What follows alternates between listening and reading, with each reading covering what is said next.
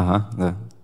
Э, здравствуйте, дорогие друзья. Э, меня зовут Александр Бакин, я руководитель отдела образовательных программ Ельцин-центр. И эм, сегодня у нас завершающее мероприятие публичной программы выставки «Звезды французского комикса», которая у нас развешена на третьем этаже в образовательном центре. Если кто-то из вас по какой-то причине не видел эту замечательную совершенно выставку, прошу, она будет открыта еще две недели минимум а, до середины апреля, поэтому у вас будет время. Выставка бесплатная, просто проходите, смотрите в любое время. Есть также книги, а, собственно, все книги, которые представлены на этой выставке в виде планшетов. Их также можно потрогать руками, посмотреть, полистать, почитать все в образовательном центре. Пожалуйста, приходите.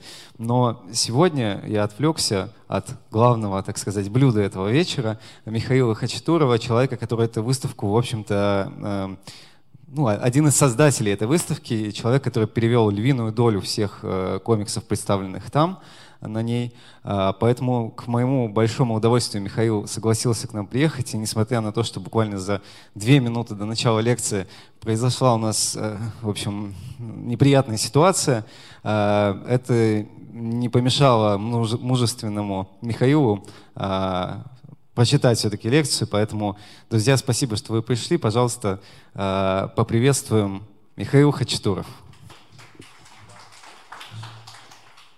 Да, э, такое знак, знакомство, близкие контакты третьего рода, да, это называется, стеклянными дверьми. Вот, но ударился я, к счастью, не лбом, а только носом, поэтому соображать еще пока как-то соображаю. Но, наверное, все-таки сниму это дело, а то уж как-то совсем страшно, наверное. Хотя, может, так еще хуже, я не знаю. Ладно, короче, начнем. Э, действительно, как Саша сказал, сейчас э, в Ельцин-центре висит вот эта выставка «Звезды французского комикса в России». Я буквально несколько слов скажу, почему вообще она появилась именно сейчас, в этом году. Э, точнее, она появилась еще в прошлом году, но это прошлый год он э, продлился в текущий. Дело в том, что во Франции каждый год культурными ведомствами страны объявляется годом чего-то. Это может быть, скажем, год балета, это может быть год э, живописи, это может быть год там, современного танца, год литературы. И так получилось, что в 2019 году, 2020 год, был объявлен годом комиксов. Он еще был объявлен годом Африки, но нас в данном случае больше интересует то, что это был год э, комиксов. Э, что означает, когда происходит вот такое вот объявление? Это значит, что как в самой Франции, так и по всему миру силами, силами французских культурных учреждений, французских э, институтов, французских альянсов по всему миру основной акцент во всех культурных программах э, уделяется, делается именно на вот это объявленное объявленный вид искусства или вид человеческой деятельности, может, может быть и наук с наукой также связано. Э, то есть э, применительно к нам, комиксам, это означало бы, бы прежде всего то, что к нам бы приехало много французских комиксистов, и с ними уже были проведены договоренности, то есть бюджеты значительно увеличиваются именно на то направление, э, которое вынесено в заголовок текущего года. Программы были действительно огромные, мы строили большие планы и надеялись на вот эти вот мероприятия, но потом вы знаете, что, что произошло, все эти мероприятия были отменены, но год комикс, тем не менее, остался, его никто не отменял, более того, его даже продлили сначала на полгода до июня 2021 года, сейчас, насколько я помню, даже, насколько я помню, даже вроде как и до конца года, но это пока неизвестно, вот Костя вроде сказал, что объявили или нет, Понятно. Ну, в общем, короче говоря, до 30 июня это точно. Правда, это ничего не изменило с точки зрения международных коммуникаций, визитов и так далее. Э, но поскольку год все-таки был объявлен, французский институт э, в России, посольство Франции в России решили э, сделать хотя бы то, что можно. В сложившихся ситуациях, в условиях онлайн, когда люди не могут общаться физически, но, по крайней мере, могут сидеть в интернете, смотреть за тем, что происходит, и э, было принято решение в французском институте сделать большую выставку, посвященную французскому комиксу.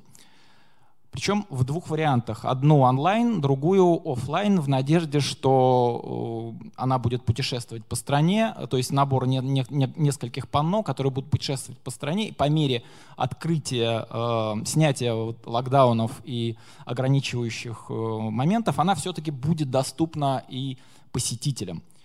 Э, в разработке дизайна э, этой выставки огромную роль сыграл Государственный литературный музей, который подключился к работе на определенном этапе. В итоге так появилась эта выставка. Э, продумывать ее и реализовывать на практике предложили Дмитрию Яковлеву, директору издательства «Бум книга», который выступал совсем недавно в другой, правда, аудитории. Ему повезло больше. Вот. И мне. И первое, что мы, конечно, стали с Димой обсуждать, это а что, собственно, выбрать, какими критериями руководствоваться, как э, вообще подходить к, к обзору вот этому комиксному. И решили, что, конечно, совершенно бессмысленно говорить об истории. И лучше всего сделать э, такой подбор, который э, познакомит Э, российских читателей с тем, что действительно сейчас есть, есть на рынке, что можно посмотреть, полистать, при желании купить, то есть с теми комиксами, которые за 10 последних лет вышли в России на русском языке. А поскольку за эти 10 лет вышли комиксы во всех смыслах слова выдающиеся, у нас, как правило, если что-то выпускает, так это что-то хорошее, то это получилась действительно подборка настоящих звезд французского комикса. Э, ну, наверное, стоит немножко все-таки в историю углубиться и сказать, почему вообще, когда мы говорим о комиксах, так часто и так громко звучит именно французский э, язык, э, как, э, почему так много мы уделяем внимания именно французским комиксам, французам, комиксистам и истории французского комикса. И вот здесь мы немножечко все-таки в историю углубимся, совсем ненадолго, но без нее будет, наверное, трудно этот вопрос ответить. Итак, дело в том, что уже, ну, во-первых, известно, что изобретателем комикса считается швейцарский художник и автор Радольф Тёпфер. Это было аж еще в 30-х годах 19 э, века. Ну, тогда это, конечно, трудно было назвать комиксом в полном смысле слова, но, тем не менее, тоже были какие-то рисуночки с текстом. Но уже к 80-м, концу 1880-х годов во Франции начало выходить большое количество э, стрипов, Потому что тогда слово «банда Сине» еще во Франции не использовалось, оно появилось уже в конце 1940-х годов, ну, в середине. И о, уже появились серии, авторы, которые постепенно, но достаточно уверенно набирали популярность. Они публиковались в газетах, в этих газетах э, стрипы каждый день шли или какие-то каждую неделю. И читатели с огромным удовольствием покупали эти газеты, и зачастую именно из-за этих стрипов. То есть э, очень быстро во Франции комикс начал набирать популярность в широкой среде читателей. Но большинство этих серий, они, конечно, в основном юмористические, они э, как-то связаны со злобой дня. Это в основном такие незамысловатые приключения с достаточно коротким сюжетом. И так продолжалось довольно долго, пока э, не появился вот, вот такой человек, Ален Сент-Оган, француз, Э, фактически, наверное, он стал автором первой по-настоящему длинной и популярной серии. Он э, придумал таких персонажей. Серия начала выходить с мая 25 года. Двух персонажей, таких э, довольно-таки бодрых, шустрых подростков, Зига, которых звали Зига и Пюс. Они путешествовали по миру в компании э, своего ручного пингвина по кличке Альфред. Вот видите, он там слева с ними идет. И серия мгновенно стала чрезвычайно популярна. Она предложила совершенно новый комиксный язык. Это уже было не просто случайные какие-то набор рисунков, это было уже действительно истории. Они тоже не были слишком замысловатыми и чересчур усложненными, но тем не менее они действительно уже давали другой взгляд на э, искусство комикса. И самое главное, они были очень неплохо нарисованы для своей эпохи. Они уже были с таким прорывом. О популярности серии Зиги Пюс говорит хотя бы такой факт, что вот этот пингвин Альфред, вот вы видите слева эту фигурку, когда во Франции стали организаторы, наконец добились своей цели и организовали знаменитый комиксный фестиваль в Ангулеме, это самое главное комиксное событие в Европе, одно из главнейших в мире, и в приз фестиваля в Ангулеме любой, не обязательно гран-при, но и практически любой, это все равно, что Оскар. Это высшее признание для комиксиста не только европейского, но и во всем мире. Так вот, когда стал вопрос, как назвать эти самые призы, то их назвали по имени вот этого самого пингвина Альфреда, и в течение 25 лет, с 74 по 89 год, все призы э, э, фестиваля назывались Альфредами. Вот. Но и, может быть, и этого было бы не, не было бы, и, может быть, мы вообще не останавливались на творчестве Алена Сантагана и о, его серии «Зига Пюс». Она, кстати, существует до сих пор. Ее уже, конечно, давно-давно рисуют другие художники. Несколько было попыток перезапуска серии. Не сказать, чтобы они все были чересчур удачными, но серия как-то существовала, продолжает существовать до сих пор. Но реального продолжения с приходом новых авторов она все-таки не получила. Может быть, я говорю, мы бы и вовсе не стали об этой серии говорить, если бы она не стала источником вдохновения для одного бельгийского юноши, брюссельского, который э, на момент выхода этой серии было 18 лет, который очень увлекался комиксами, сам так рисовал, пока еще нельзя назвать это хорошо, просто пытался. И этого брюссельского юношу звали Жорж Реми. Спустя несколько лет уже весь мир узнает под псевдонимом РЖ, который составлен из э, начальных букв имени и фамилии РЖ, то есть, соответственно, Реми Жорж. И э, вот этот, здесь он уже не сильно молодой человек, но тогда он был действительно совсем начинающим автором, и он очень любил серию Зига Пью, собственно, всегда называл Алена Сантагана своим учителем. Но самое главное в том, что если Ален Сантаган был просто талантливым художником – и автором, то РЖ был гением, фактически, может быть, единственным реальным гением в э, комиксе мировом, потому что, э, по крайней мере, даже все художники, в том числе американские, знают, что почти все главные коды комикса придумал именно РЖ. Причем придумал их достаточно интуитивно. Это не то, что он сидел и думал. Нет, так не было. Просто в процессе творчества, в процессе рисования он воплощал какие-то идеи, потом выяснилось, что эти идеи практически оптимальны. И вот в 29 году, в январе, собственно, мир комикс перевернулся. Это тот, тот, тот самый момент, когда вышел, вышли первые э, страницы приключений Тентена в стране Советов. Так началась история вот великого комикса «Приключения Тентена», так началась история РЖ и фактически история э, французского комикса как самостоятельного явления уже без каких бы то ни было скидок. Собственно, почему, вот я с того начал, с чего начал, почему так часто говорим о французском именно комиксе, и о французском языке в комиксах, а не, скажем, об итальянском или испанском, например, или немецком. Так вот, моя теория такова, что это связано именно с, вот, с колоссальным, феноменальным просто успехом э, Тентена и гением РЖ.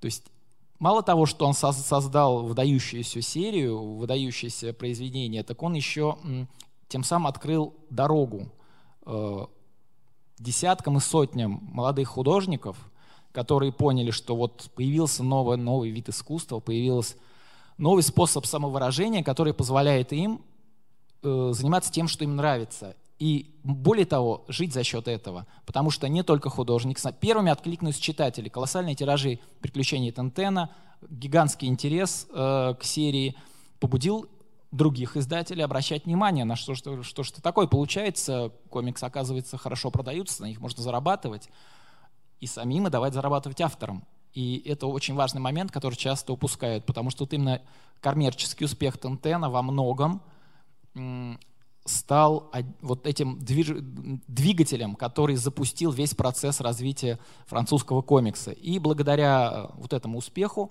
э, в комикс хлынули вот талантливые, популярные и выдающиеся комиксисты. А успех такой вот же глобального масштаба ну, к Тентену начал приходить уже в 30-е годы, ближе к концу 30-х годов.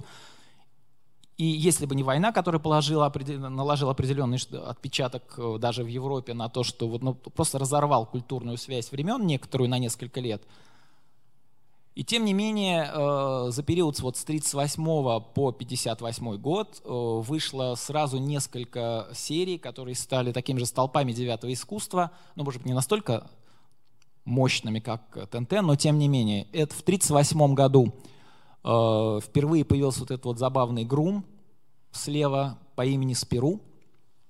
Придумал его бельгийский художник Роб Вель. Собственно говоря, на этом его заслуга в, эм, в, что касается, в том, во всем, что касается Спиру, и заканчивается, потому что вскоре началась война, Рабвеля призвали, И он там получил очень серьезную психологическую, прежде всего, травму, контузию. Он не был ранен, но тем не менее, вернувшись, он уже понял, что он не может ничем заниматься, не хочет продолжать работать комиксистом, и серию бросил. Ну, ее потом подхватят. Э, вот уже по окончании войны подряд практически вышли две таких ключевых э, в истории европейского и мирового комикса серии, как «Счастливчик Люк», вот в правом верхнем углу, автором которой выступил художник Марис, э, это его псевдоним, так его зовут Марис де Бевер, и э, слева внизу это «Приключения Блейка Мартимера», э, авторство Эдгара Пьера Жакобса, еще одного бельгийца. И, наконец, в 1958 году появили, появился еще один такой важный ключевой персонаж, а точнее сразу 100 персонажей, которые мы знаем, у нас известны как смурфы, и не только у нас, но и в англоязычном мире, а вообще не штрумфы, естественно. Вот, э, пожалуй, именно эти пять серий с учетом э, Тентена и стали основополагающими э, франкоязычными сериями, э, которые определили развитие девятого искусства в 30-е, 40-е, 50-е годы и еще на несколько лет вперед. И как вы, наверное, может быть, заметили, может быть, нет, все авторы, о которых мы сейчас говорим, ну, кроме Алена Сантагана, авторы Зига Пьюса, все бельгийцы. Таким образом, можно с полной уверенностью утверждать, что э, во все это время, где-то с 30-х по конец 50-х, даже по середину 60-х, э, именно Бельгия была главным центром развития европейского и франкоязычного комикса. Именно в Бельгии происходили основные события. В Бельгии эм, находились два крупнейших на тот момент комиксных издательства «Кастерман» и «Дюпюи».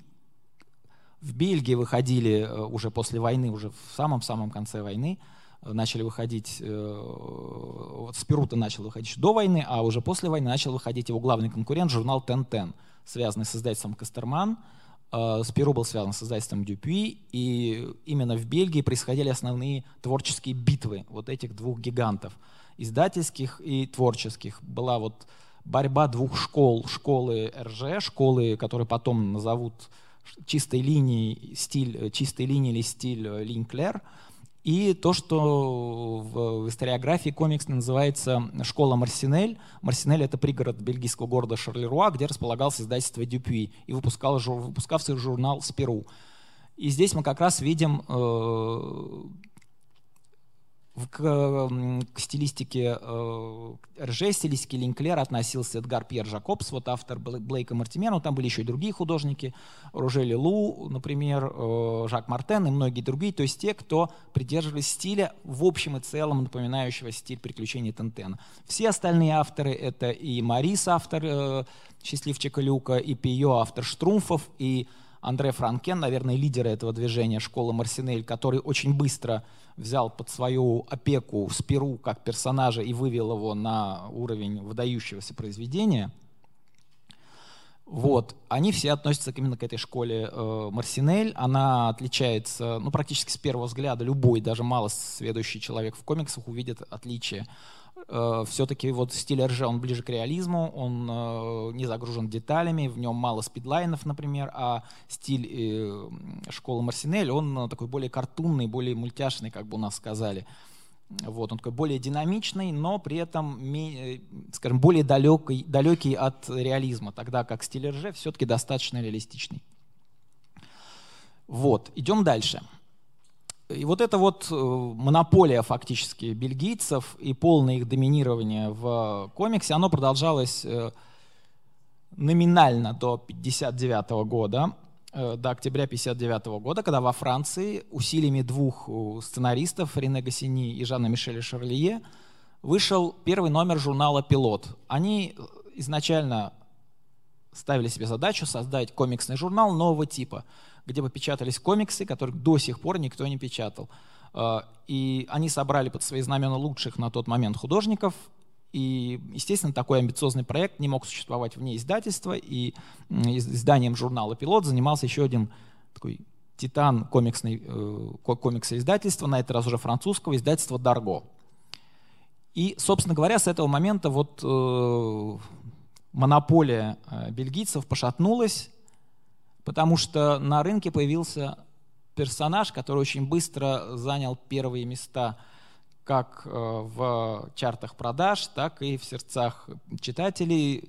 Астерикс, вот этот маленький гал, его первые же странички появились в первом номере, номере журнала «Пилот», очень быстро начали э, заявлять о себе, ну как быстро, на самом деле не сразу, года 3-4 прошло, прежде чем феномен Астерикс уже раскрылся в полную силу.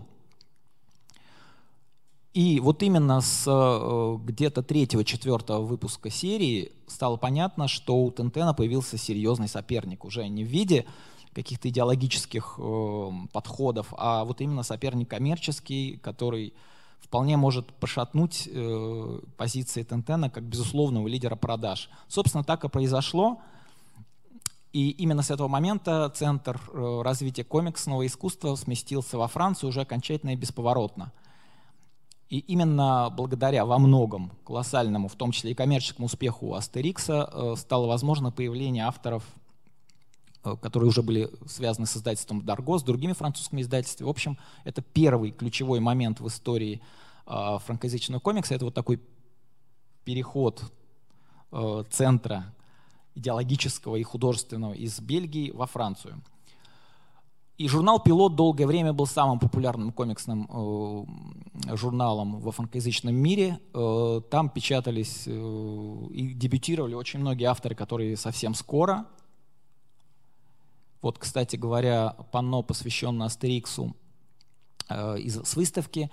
Э, к сожалению, что касается вот российского издания, сейчас у Астерикса э, нет российского э, дистрибьютора, то есть э, издательство Махаон, выпустившее 10 томов несколько лет тому назад, э, остановило этот процесс, и сейчас э, Астерикс у нас не издается. С Тентеном ситуация похожая, но она уже сдвинулась, и я уже э, сказал вот на Nonfiction выступая, что на самом деле у Тентена после тоже нескольких лет перерыва э, появился таки российский издатель, и есть все основания в течение этого года ожидать очередного уже, по-моему, четвертого перезапуска «Приключений Тентена» на русском. Э, так, это я, наверное, уже поторопился. Э, почему я, собственно, начал вот показывать сразу Астерикса Тентена. Э, связано это прежде всего тем, что та самая выставка, с которой мы начали, делится у нас на три раздела. Первый, первый раздел — герои, второй раздел — авторы, и третий раздел — тандемы. Второй и третий раздел, в принципе, можно э, считать как бы двумя частями одного, а вот, э, вот это вот первое разделение э, — авторы и герои, герои и авторы, точнее так, оно как раз в полной мере отражает второй ключевой переход, который случился в истории франкоязычного комикса, а именно э, перемещение акцента читательского, издательского и авторского с комикса с персонажа на э, автора. То есть сейчас попробуем найти сразу от э, в 60-е годы большинство авторов, которые сотрудничали с пилотом, они продолжали работать, э, серии пользуются большим успехом, но они в какой-то момент поняли, что им не очень интересно продолжать работать в комиксе, который они считали детским. По сути, это не был детский комикс в полном смысле этого слова, по крайней мере в том, каким его понимают у нас. У нас понимают, что детский комикс — это комикс для детей. Ну, просто для детей и все. А во Франции детским все-таки э, э, считается комикс, вот есть такой термин детская литература и детский комикс. Это касается только детей, ну, где-то лет до шести.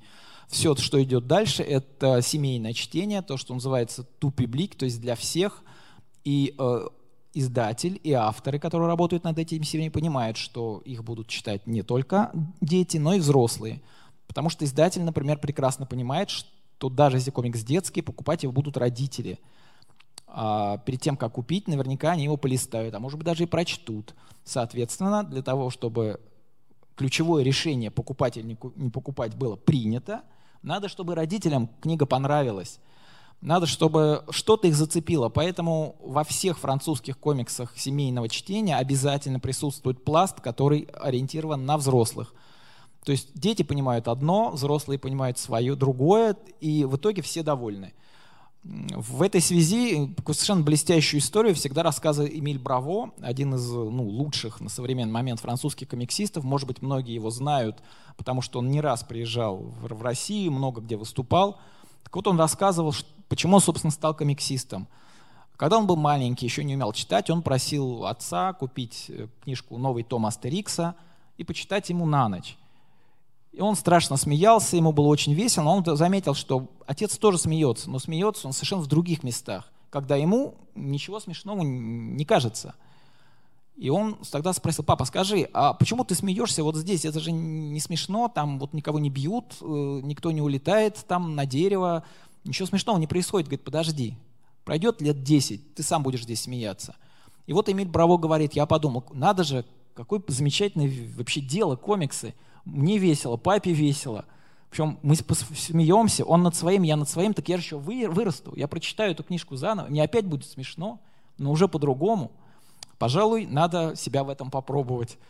И он начал рисовать свои первые комиксы и, наконец, стал одним из самых действительно известных и популярных комиксистов на сегодняшний день. Так что детские комиксы в их понимании совсем не то, что мы называем детскими комиксами. На самом деле вот э, группе авторов хотелось делать просто что-то совершенно другое. Например, жесткую фантастику достаточно. Или э, юмор, но юмор уже очень такой циничный достаточно, с жестким, жесткой привязкой к современности. Ну, естественно, третий жанр, который всегда интересует э, тех, кто хочет отойти от детского комнаты, это эротика. В итоге вот эти три жанра и, зас... и желание как-то их объединить, может быть, в одну историю и заставило ряд ведущих э, художников в главе с Жаном Жиро Мёбиусом, который прекрасно арестовал «Приключения Блюбери», такой замечательный вестерн, но этот вестерн он надоел, он хотел рисовать фантастику. В чем и преуспел, как Мёбиус. Правда, он быстро понял, что отказываться от Блюбери он тоже не может, потому что фантастикам всем очень нравятся эти книги, они действительно прекрасны, но продаются они значительно хуже. Поэтому для того, чтобы обеспечить себе возможность сделать то, что он хочет, он продолжал рисовать вестерны. И с огромным успехом.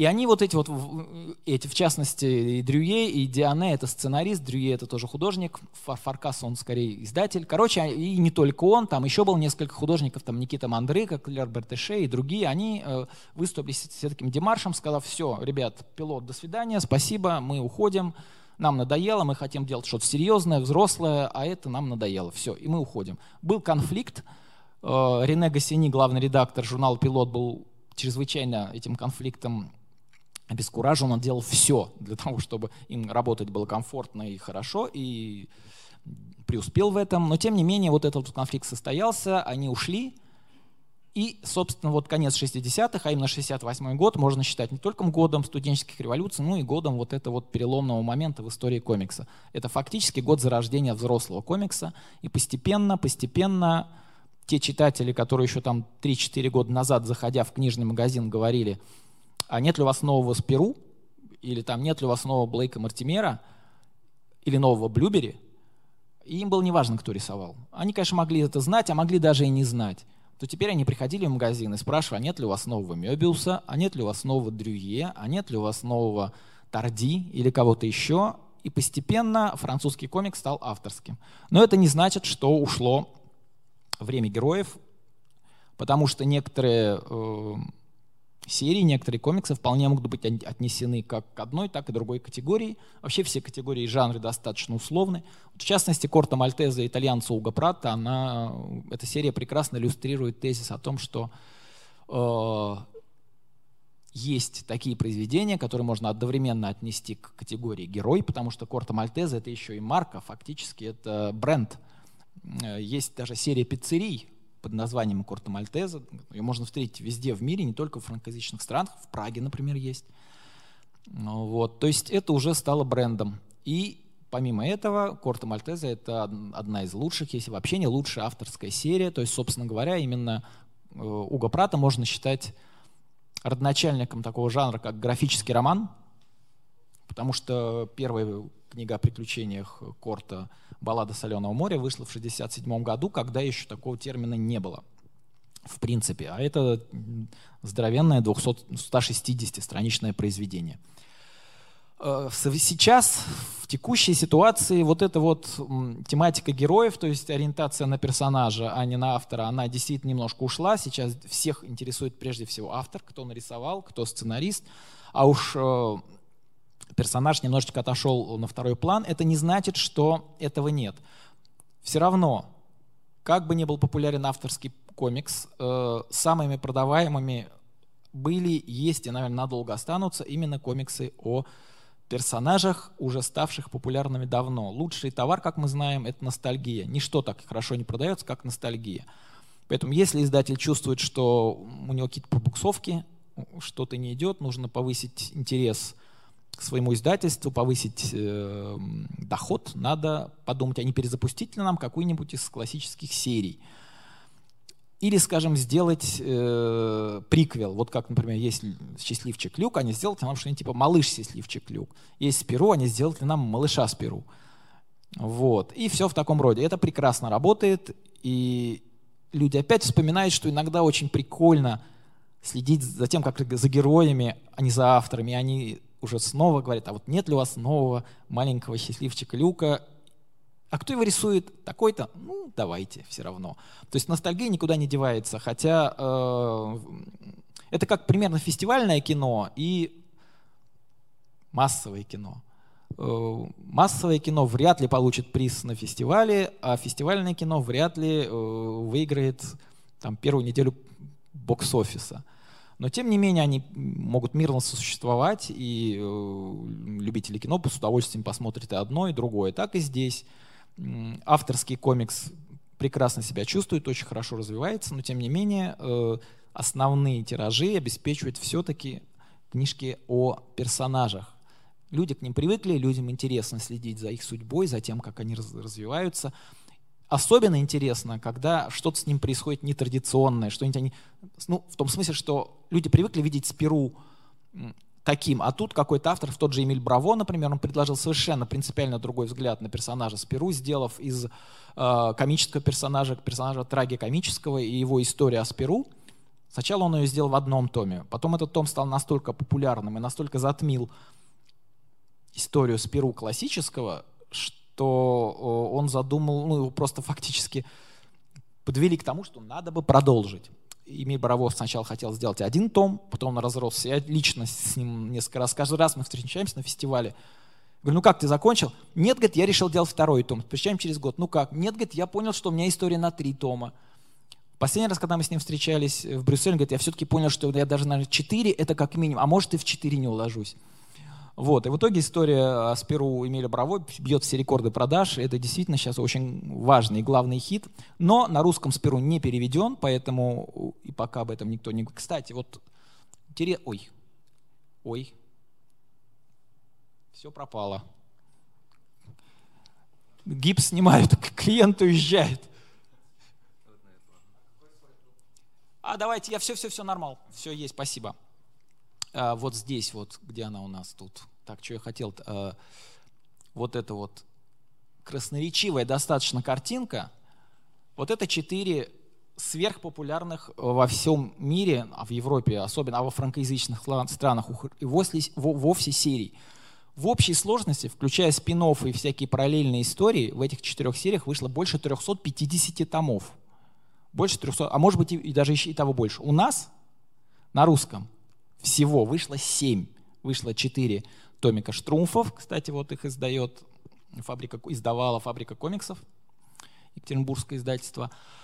И три тома Люки Люка, Счастливчика Люка, который в прошлом году издало издательство, начало, начало выпускать издательство Мелик Пашаев. Вот четыре э, плюс три, семь и 350. На вот, а это ключевые как бы, серии в истории комиксов, мимо них не пройти.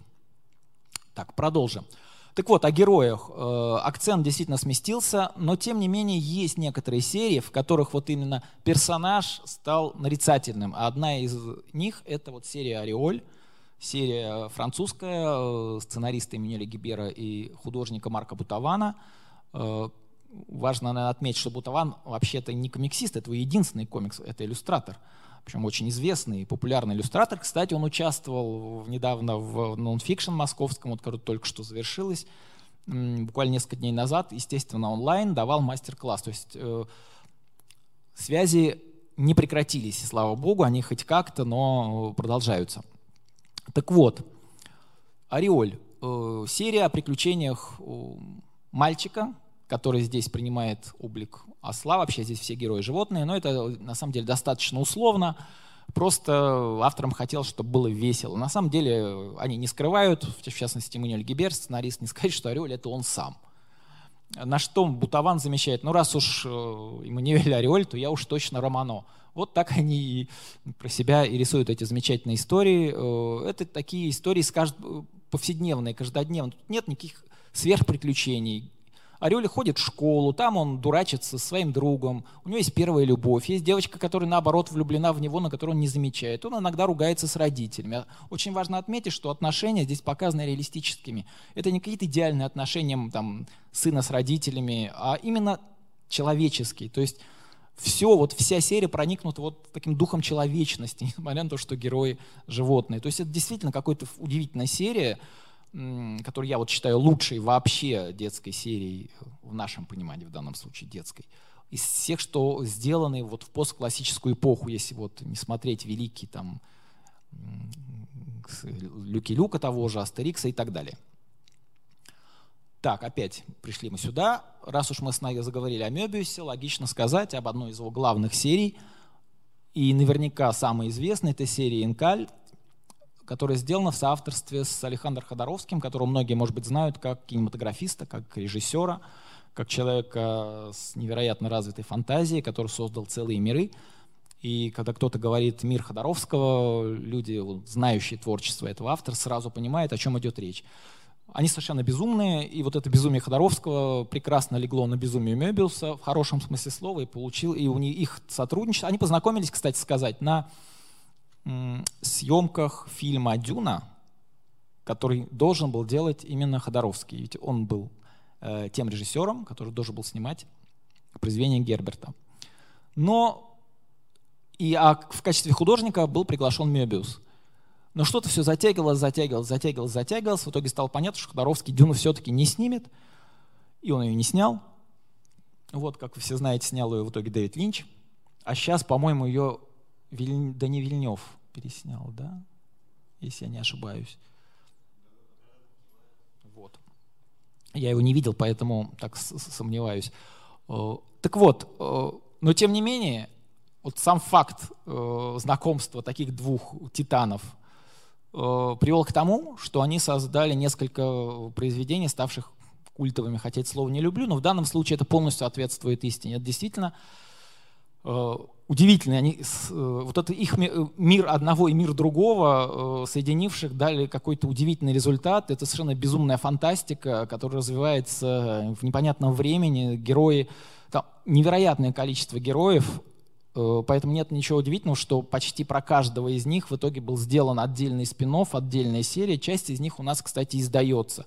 Издав... У нас издавались эм, вот недавно техносвященники вышли, насколько я понимаю, а до этого э, метабароны и метабарон. То есть это все серии, которые корнями уходят вот в Инкаль. Э, и действительно, всем, кто любит такой настоящий sci-fi, конечно, эту серию нужно обязательно почитать, потому что вот эти визуальные решения, найденные Мебиусом, они, конечно, совершенно фантастические. Тут вот талант графика раскрылся в полной мере – и ну, Мебиус никогда не скрывал, что он любит уходить в какие-то дальние миры и в них пребывать, и э, возвращаться оттуда уже обогащенным каким-то новым видением. Ой, да елки зеленые, что же я все на ту, не, на ту нажимаю. Так, э, справедливости ради надо сказать, что Инкаль был не первой серией вот фантастики нового вида. А, вот, кстати, забыл. Очень интересные цифры. Тут я их себе отметил, но тут немножечко ушел с колеи. Очень важно просто заметить э, таки параллель э, о тиражах и количествах томов. Ну, о тиражах мы не будем, хотя бы о количестве томов классических серий Астерикса, Тентена и так далее. Астерикса вышло на данный момент 38 томов, у нас переведено 14. Тентена из 24 переведено 22, ну вот уже что-то. Штрумфов из 38 томов переведено 4. Корта Мальтеза из 29 историй на русском вышло 2, но очень давно, там, больше 25 лет назад, в одном, кстати, по-моему, чуть не Екатеринбургском журнале, не помню, вышло совершенно легально э, несколько историй э, коротких из журнала «Пив», э, по лицензии, но их практически невозможно найти сейчас, так что можно сказать, что они уже стали достоянием истории, но тем не менее это было. А вот «Ореоль» из 16 вышедших на французском томов, на данный момент выпущено 6, сейчас готовится к изданию 7, то есть издательство «Бум-книга», издающее эту серию – твердо ведет свою линию, есть ну, все основания полагать, что они будут вести ее и дальше. Так вот, Инкаль э, состоит из шести томов в оригинале. У нас они все вышли в одном толстеньком томике. Ну, собственно, во Франции в Америке так тоже было. То есть это абсолютно правильное решение.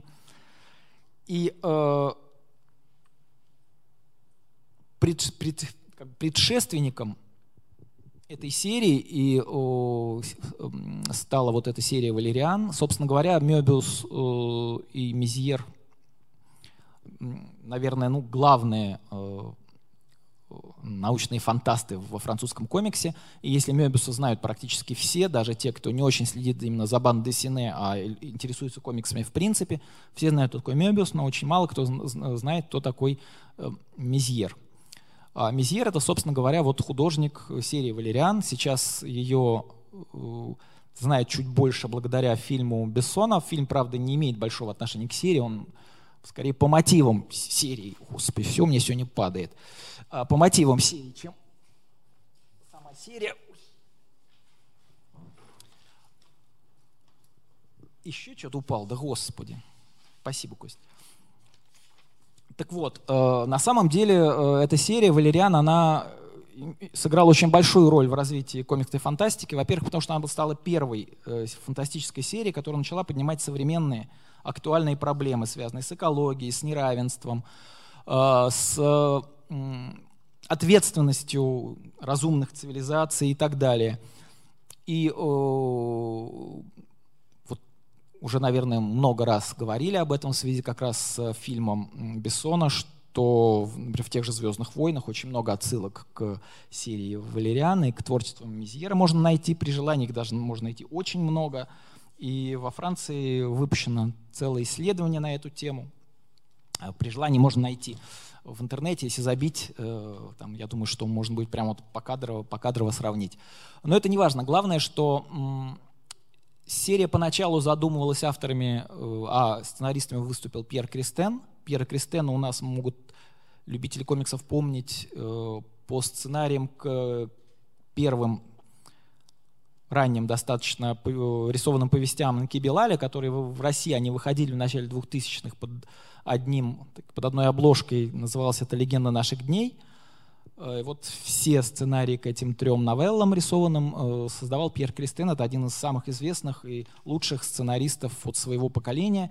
А Мизьер, помимо, кстати говоря, того, что он замечательный комиксист, у него есть еще один талант, такой довольно необычный, он жакей вообще-то, он хороший наездник. И э, настолько хороший, что в серии «Блюбери», которую рисовал Жан Жиро, он же Мебиус, там на форзацах обязательно присутствует фигура одинокого этого ковбоя, э, Блюбери, который едет на лошади. Так вот, э, если лицо Блюбери — это Бельмондо, то есть его внешность, то фигура и посадка — это Мизьер, то есть он рисовал с Мизьера.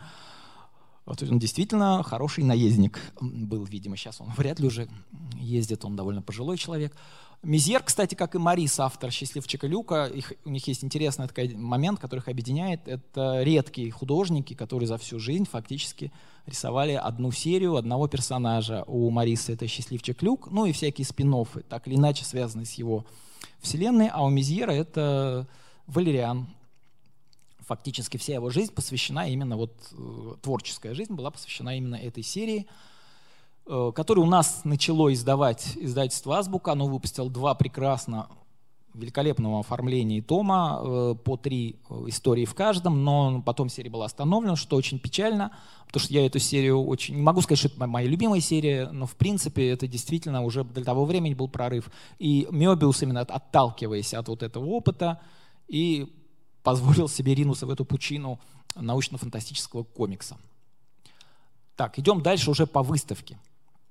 Оставаясь в теме научной фантастики, второй такой масштабный проект э, комиксной фантастики, э, занявший э, свое место вот на вершинах и популярности, и интереса. Это трилогия Никополь Инки Белаля. Инки Белаль очень много взял у Мебиуса, как в творческой манере, так и в графической. И вот, собственно, после некоторой такой раскачки Белаль начал очень рано рисовать. Он уже был совсем молодым человеком, когда вышли вот эти вот «Легенды наших дней». Но э, вот его опус магнум это именно вот Никополь.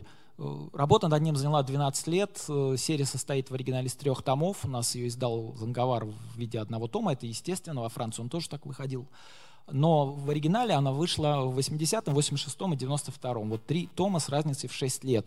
И внимать, даже невнимательно, просто проглядывая, видно, как менялась графическая манера автора. А если э, вчитываться, то мы понимаем, что и не только графическая, но и сюжетная подход к, к организации истории очень сильно изменился. И изменился текст. И вообще мышление автора очень сильно за это время менялось, что нормально, это автор должен как-то эволюционировать, естественно. Если, но первое при этом выглядит абсолютно продуманно до мелочей, дальше уже начинаются некоторые вольности. Э, и читатели, которые ожидают во втором томе продолжения примерно того же, что они нашли в первом, зачастую бывают разочарованы. Э, хотя на самом деле э, все три истории прекрасно укладываются в одну идеологическую линию и рассказывают о таком, скажем, беспокойстве автора касательно ближайшего будущего, и просто с каждым томом, по мере того, как это будущее приближается, беспокойство автора росло, ну и росла такая мрачность его историй. Хотя, казалось бы, первая выглядит наиболее мрачной, но именно в третьей уже там совсем несправедливый. И кто читал, наверное, понимает, кто нет, я не буду особенно на этом задерживаться. Действительно, несправедливый итог э, может многих задеть. Но э, что касается личности самого автора, то есть Инки Белаля, э, он тоже стал таким выдающимся классиком, одним из тех, кто, собственно, э, составил вот этот вот лидирующую группу авторов Э, французского комикса вот этого поколения именно авторских э, работ, когда уже в 70-е, 80-е годы, когда люди начали покупать не, не персонажей, не героев, а авторов. И Билаль, наверное, на данный момент это самый популярный комиксист французский, это уж точно. Во всяком случае, его оригиналы стоят дороже, чем у кого бы то ни было. В общем, они очень много стоят. Там речь о десятках тысяч за каждый. Э, еще один автор Э, из этого же поколения, который э, безусловным классиком считается. Это Жан-Пьер Жебра, книга «Отсрочка», которую у нас издало издательство «Карьера пресс». Прошло, правда, уже довольно много времени. Но к Жебра мы еще вернемся. Я думаю, что многие эту книгу знают. Кто не знает, э, весьма ее рекомендую. Это такая история военного времени, история молодого человека, который всеми силами пытается от этой самой войны убежать. Я читал в отзывах, некоторые так достаточно критично воспринимают и сам сюжет, и героя, который вместо того, чтобы воевать и бороться пытается просто сидеть в э, заброшенном доме и никак э, не отсвечивать, что называется, если не показывать свое существование, стараясь... Он сбежал, он спрыгнул с поезда, который вел его, вез его в Германию на принудительной работы и э, вернулся в родную деревню, где он просто скрывается в заброшенном доме, а его тетя приносит ему продукты. И вот так он сидит и смотрит, как мимо течет жизнь. Снаружи там то полицаи наедут, то наоборот, все спокойно. И все было ничего, пока не приехала его первая любовь. И увидев ее на улице, он уже не смог удержаться в рамках этого заброшенного дома и начал думать о том, что пора бы все-таки занять в этой жизни какую-то более активную позицию. Но к чему это его привело, я говорить не буду. А скажу только то, что на самом деле э, вот позиция этого Жюльена, этого героя, она во многом правильная. А как еще должен реагировать э, нормальный человек на войну? Вот, наверное, так и должен. Он для него это ну, не хочется ему воевать, это, в общем, вполне понятно. Э, хотя вот его жебра противопоставляет ему бойцов сопротивления, которые таки приняли самое активное участие, и в частности сестра вот этой героини, которая появится в следующем графическом романе «Жебра», о котором мы еще поговорим, она прям вот боец сопротивления, самый что ни на есть. Опять-таки продолжаем вот это, говорить об этом поколении авторов, появившемся в конце 60-х и сформировавшемся именно в поколении уже в 70-е годы. Один из лидеров его — это э, бельгийский художник Франсуас Кайтен, который в соавторстве с э, сценаристом и философом Бенуа Петерсом создали, наверное, одну из самых удивительных и разработанных вселенных в мире не только французского, но и мирового комикса — это «Тайные города». Это такая система городов, чем-то напоминающих наши, напоминающих даже написанием. Например, реальный Брюссель там называется Брюзель, э, реальный Париж там называется Пари, но пишется совсем по-другому. И каждый, каждый, скажем так, уголок Земли имеет там свое некое отражение. Этот мир, он где-то рядом с нашим находится, и в, ту, в него даже можно перейти через определенные переходы. И сценарист с художником провели колоссальную работу, потому что придать этому миру максимальное правдоподобие. В частности, выпущен путеводитель по этим городам, разработана история с полной хронологией, с великими людьми, с произведениями искусства, с фауной, с флорой, климат. Ну, как и принято в любом путеводителе написано, когда какая погода, когда куда лучше ехать, где какие животные, где какая архитектура, история со своими тиранами, со своими демократическими преобразованиями и так далее. Все очень продумано. Есть э, огромная книга в, в А3, э, например, с подшивкой газет одного из этих городов, э, или э, с подшивкой каких-то документов. Э, есть отдельный э, том толстенный, посвященный видам транспорта, которые э, нарисованы и описаны в этой серии. То есть это не просто история, это не просто какие-то сюжеты, это целая вселенная, которая существует уже фактически сама по себе. И задача авторов стояла только в том, чтобы выбрать привлекательного героя, поместить, поместить его уже в полностью проработанный мир и дать ему там спокойно развиваться. На русском языке вышло две книги в этой серии, выпускает их издательство «Занговар». Первый появилась «Падающая девочка», хотя это далеко не первый роман, графический роман в этой серии. Э, он где-то в серединке находится, и следом за ним Занговар издал э, «Теорию песчинки». Но мы уже не стали ее включать в выставку. Задача была прежде всего показать авторов, и не нужно было углубляться в, в разные тома одной и той же серии. А вот это вот я специально поставил вот сюда, вот в это место, сразу после вот этих авторов того поколения, единого поколения французских авторов Серджо Топи, потому что на его примере можно сразу два интересных феномена обсудить. Во-первых, мы видим, что Серджо Топи итальянец, тем не менее мы его рассматриваем в контексте французского комикса. Почему так? Почему не итальянского? А вот в этом-то и заключен еще один нюанс, почему именно французский комикс стал э, нарицательным и французский что такое быть французским автором комиксов? Далеко не обязательно быть для этого французом. Э, дело в том, что вот эта история, начата еще Тентеном, продолженная с Перу, с счастливчиком Люком, Штрумфом, Штрумфами, Астериксом и так далее, создали во Франции колоссальный рынок, где очень активные издатели, Э, где выходит очень много книг. Сейчас на состоянии вот на, скажем, 19 год где-то 25 новинок в день выходит, каждый день 25 новых комиксов.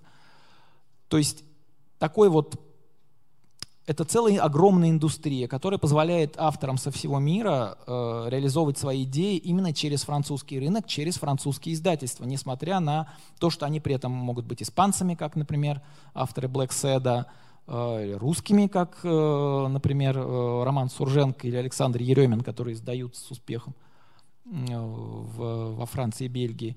И вот Серджо Топпи, который на самом деле итальянец, естественно, и все его, большинство его работ вышли в Италии на итальянском, но найти их сейчас невозможно. Серджо Топпи вообще относится к тому числу авторов, которых всегда очень высоко ценили и уважали профессионалы – но практически не знала широкая публика, потому что его работу невозможно было найти. Пока за это не взялся французское издательство «Москита», оно начало просто собирать все, тогда Топпи еще был жив, оно начало собирать все его работы, собирать воедино в один такой банк и начало постепенно издавать полное собрание его сочинений. И когда мы с Володей Морозовым, директором э, Занговара, э, взялись ну, за эту работу, я как переводчик, он как издатель, мы, конечно, хотели ну, переводить с итальянского, с оригинала, это всегда как бы круто и здорово. И мы спросили, а есть? Он говорит, ну, где-то есть, ищите. если вы найдете. То есть их фактически найти невозможно. То есть именно французский издатель стал вот этим хранителем творчества и памяти вот такого выдающегося одного из столпов девятого искусства, как Серджо Топи. И также можно сказать про других итальянских великих авторов, таких как Дина Баталия, например. Да, собственно, и Уго Прат получил меж...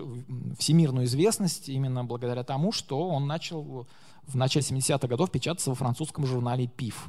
И хотя читатель в тот момент эти истории не очень оценил, но э, со временем все поняли, что фактически это был прорыв. Вот. То же самое касается и художников из любой другой страны. Практически в каждой стране есть какие-то выдающиеся авторы, связанные именно с французским комиксом. Ну, вот про, про итальянцев мы уже поговорили. Испанцы — это не только Гуарнида и Каналес, авторы Black Seda, но, например, Жорж де Бернет и многие другие. Это аргентинцы, как Хосе Муниос, например, которому многие могут тоже помнить. Он приезжал на Бумфест однажды. Вот. Э, это может быть норвежцы, например, Джейсон, который у нас активно издается. У нас несколько издателей издавали, тоже самобытный, очень хороший автор. Это могут быть э, немцы, например, Андреас, автор серии Рорк, одной из ключевых э, научно-фантастических серий, очень тоже сильный автор. Почти в каждой европейской стране, так или иначе, поляки, например, Гжегош Розинский, автор Таргаля, Югославы, тот же Билаль или эм, Градимир Смуджа, недавно изданный на русском. То есть французский рынок, французские издательства дают возможность комиксистам со всего мира реализовываться, не только видеть изданными свои э, книги, но и зарабатывать этим, и более-менее спокойно творить, не думая о хлебе насущном. И это очень здорово, поэтому, когда мы говорим французский комикс, мы имеем в виду не только французов или бельгийцев, или швейцарцев, то есть авторов франкоязычных, но авторов со всего мира. За что, конечно, надо им сказать большое спасибо, потому что, вот, например, творчество Серджа Топи было бы просто утеряно, если бы не Москита. Ну, большая его часть. Шаразде вряд ли было бы утеряно, потому что это действительно его главное произведение, как и коллекционер, также изданный у нас Занговаром. Ну, Шаразде все-таки, наверное, number one у него. Ну, всем рекомендую, кто не знаком с творчеством Топи. Сейчас э, Занговар недавно выпустил первый том долгожданной серии новеллы, где тоже будет постепенно, постепенно издаваться, ну, если не все, то многое. Потому что Топи был очень работоспособен, у него гигантское количество работ, просто очень-очень много. Ну, по крайней мере, хотя бы раз в жизни открыть и полистать книжку Топи, чтобы определить свое к нему отношение, нужно всем, кто ну, хоть чуть-чуть интересуется рисованными историями. Это, конечно, такой автор, мимо которого пройти нельзя. Вот, кстати, все три книги Топпи, изданные Занговаром на русском языке. Сейчас уже, конечно, Шаразде и коллекционер, наверное, не найдешь, но новеллы присутствуют, я думаю, что им без проблем. Вот. Теперь переходим уже к другому поколению, которое пришло на смену вот этим вот э, монстрам, динозаврам. И, собственно, вот сейчас мы переходим вот к тому самому авторскому уже в полном смысле слова комиксам, комиксу и, наверное, главный художник своего поколения, с которого начался авторский комикс в полной мере, это Давид Б. Вот эта вот серия «Священная болезнь» в оригинале, вышедшая в шести томах, у нас она в одной, в одной книге. Собственно, с этой книги началось издательство «Бум-книга», по большому счету. И тот факт, что э, Дмитрий Яковлев решил начать свою вот настоящую деятельность издателя именно с этой книги говорит о многом. Это говорит, во-первых, о хорошем выборе, очень правильно сделанном выборе и знании предмета. Потому что «Священная болезнь» Давида Б. стала таким прорывом в области авторского комикса. Это, наверное, самый личный, самый глубоко вот именно личный комикс из всех, каких можно только придумать. В ней автор описывает э, историю своей семьи, и прежде всего история своего старшего брата, который был болен эпилепсией, причем в очень тяжелой форме. И в этой серии он описывает не только вот эти мучения семьи, которые кидала из одной крайности в другую, то к медицине официальной, то к медицине неофициальной, то вообще каким-то шарлатанам, когда уже никаких надежд нет, люди уже идут кому попало, но и о своих собственных переживаниях, о своих собственных собственном осмыслении этой ситуации именно маленького мальчика, он растет, и вот в оригинале каждый следующий том показывал старшего и младшего брата, они стояли рядом, Э, и вот шесть томов, соответственно, прошло довольно много лет, там, по-моему, 12 лет он это рисовал. И на каждой а, следующей обложке, вот прошедшее время было отражено, было видно, что младший просто растет, а второй уже видно, что он растет уже не очень просто, что он все, у него все больше шрамов, все больше травм на, на лице. Вот, и так далее. Э, вот эта история стала действительно прорывом для многих, потому что авторы поняли, что комикс прошел эволюцию, что он вышел на тот этап, когда уже можно говорить о вещах, о которых раньше никто не рискнул бы. И это стало возможным благодаря именно вот Давиду Б. и его вот этой серии «Священная болезнь». И он открыл дорогу таким авторам, как Маржан Сатрапи, например, с ее Персиполисом. И о них мы поговорим чуть дальше, о других вот этих авторах э, авторского комикса, альтернативного, андеграундного, как, какого угодно называть можно. Но то есть это именно э, то направление, которое дает э, создателю говорить практически о любых темах, о тех, которые его волнуют. Если его волнуют собственные какие-то вот э, переживания, он может писать о них. Если его волнует что-то другое, он может писать об этом и рисовать. И комиксный формат позволяет раскрыть эту проблему, которая тревожит в наилучшей форме, иногда даже в лучшей форме, чем роман, чем э, просто литература, что, кстати, подтвердил э, Фредерик Петерс в книге «Голубые таблетки». Тоже такой очень сильной и глубоко личной истории, когда там вот молодой человек влюбился в девушку, который был диагностирован ВИЧ, и вот он с ней, тем не менее, прожил достаточно длительный период жизни, а у девушки еще был сын, который тоже был инфицирован с рождения, и в этой книге он разбивал многие мифы связанные, стереотипы, связанные вот с э, людьми с этим диагнозом, и доказал, что даже с таким тяжелым диагнозом люди могут жить нормальной жизнью, могут радоваться, могут испытывать какие-то э, положительные эмоции. То есть это тоже была книга прорывная, и э, сам факт ее появления во многом связан с тем, что Давид Б. открыл вот эту дорожку, и по ней многие авторы с большим энтузиазмом пошли. И, наверное, самым главным из этих последователей Давида Б. стала Маржан Сатрапи, иранская художница, которая, переехав во Францию, начала рисовать комиксы тоже о своей истории э, в Иране, о жизни в Иране, о приходе к власти э, Аятол и о том, как это отразилось на жизни ее семьи и ее самой. Ну, я думаю, что все знают про Персиполис, уж по всяком случае, те, кто интересуется комиксом, обязательно эту историю знают. Могу сказать что, только то, что это самый успешный авторский комикс, наверное, во Франции и у нас. Э, если Давид Б кстати, я тоже считаю, что сам факт, что книга дошла до переиздания на русском языке, это говорит о том, что у нас сформировался читатель, уже определенная аудитория людей, которые готовы покупать такие комиксы, готовы поддерживать издателя, и это уже очень большой прорыв. И вот, э, кстати, это обложка именно второго русского издания. Ну, я не знаю, вот как э, вот здесь вот присутствуют э, люди, имею, э, держащие магазин, вот как продается, я не знаю, вот продается Давид Б. хорошо или не очень.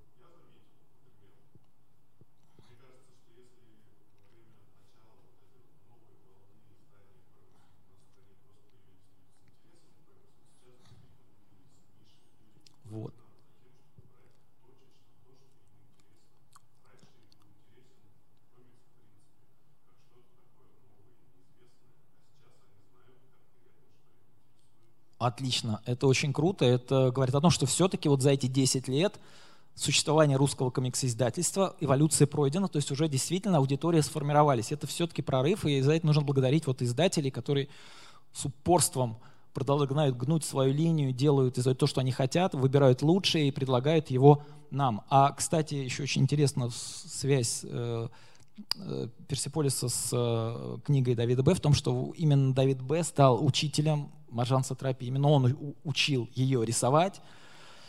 Он рассказывал ей, что такое комикс. Она вообще никогда не знала, не читала комикс, вообще не понимала, что это такое. И именно благодаря вот э, помощи, колоссальной помощи Давида Б., собственно, а Маржан Сатрапи и сделала Персиполис, потому что без Давида Б. Персиполиса бы не было. Причем именно как, э, не просто без книжки Давида Б., а без самого Давида Б. Вот. Действительно, Персиполис у нас, по-моему, четвертое издание. То есть, действительно, это бестселлер в полном смысле слова, не только у нас, но и везде.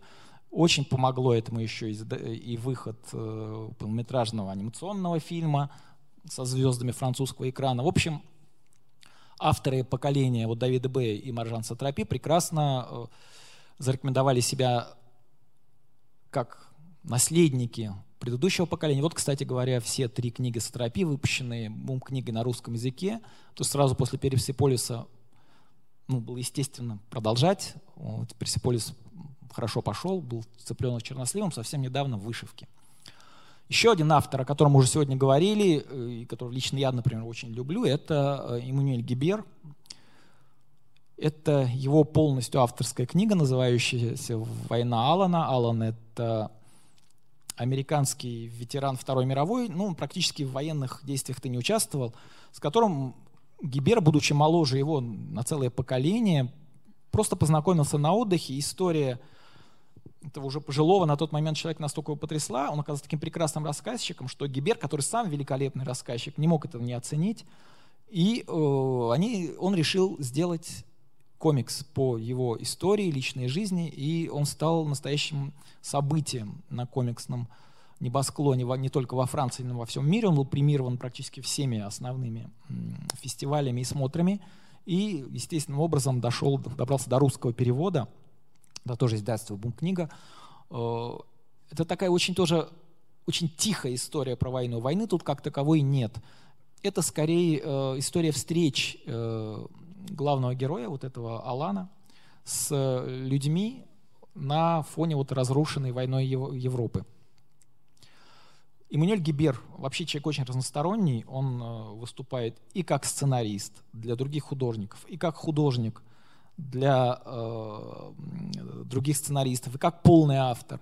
У нас он дебютировал вот этой книгой, книгой «Фотограф», которая тоже э, достаточно э, важное место в, в истории комикса занимает, прежде всего потому, что она совмещает в себе, кто знает, кто видел эту книгу, знает, о чем я говорю, совмещает комикс с фотографией. То есть в основе лежит реальная история французского фотографа, э, Естественно, она сопровождена его оригинальными фотографиями. Вот. И вот тут видно даже из-под заголовок «Похваченный войной похвачен войной Афганистану с миссией «Врачей без границ». То есть это документальная история э, на границе комикса и фотографий, которая тоже стала ну, настоящим событием. Продолжим Дальше разговор об авторских комиксах, вошедших. Э, фотограф не вошел в подборку, прежде всего, потому что на тот момент его уже нельзя было купить, а мы решили все-таки остановиться на тех, которые вот на момент начала 2020 года все-таки купить было можно. Э, Ибикус, правда, тоже не, нельзя было уже на тот момент купить, но без него как-то было трудно обойтись, потому что, ну, во-первых, это э, в основе лежит русское произведение, во-вторых, потому что, на мой взгляд, это, наверное, лучший пример адаптации литературного произведения в виде комикса, в котором Паскалю Рабате, э, напомню, что это сделано по повести Алексея Толстого «Похождение Невзорова и Либекус», автору удалось, во-первых, идеально сохранить дух произведения, но при этом сделать совершенно что-то свое, наполнить его каким-то своим видением. Э, э, Рабате при создании этой книги очень глубоко погрузился в русскую культуру десятых, двадцатых годов, много раз приезжал в Россию, изучал, тут все изучал фильмы тех лет, э, изучал поэзию Крученых, например, Хлебникова, как он на французском ее изучал, я не представляю, но это факт. И есть эпизод в Ибикусе, которого нет в оригинальной повести, где как раз вот показаны его вот эти вот результаты этих исследований, углублений в русскую поэзию. Э, вот в оригинале книга вышла в четырех томах, у нас э, вот тоже в одном таком толстеньком, очень толстеньком томике. Э, ну вот сегодня мы еще упомянем два произведения по, с литературной основой, нет, да, два. Но пока продолжим по авторам уже 80-х, 90-х и 2000-х ключевые работы именно авторского комикса, и одна из таковых — это «Араб будущего» ряда Сатуфа. Недавно вышел второй том. Это первый, это обложка первого.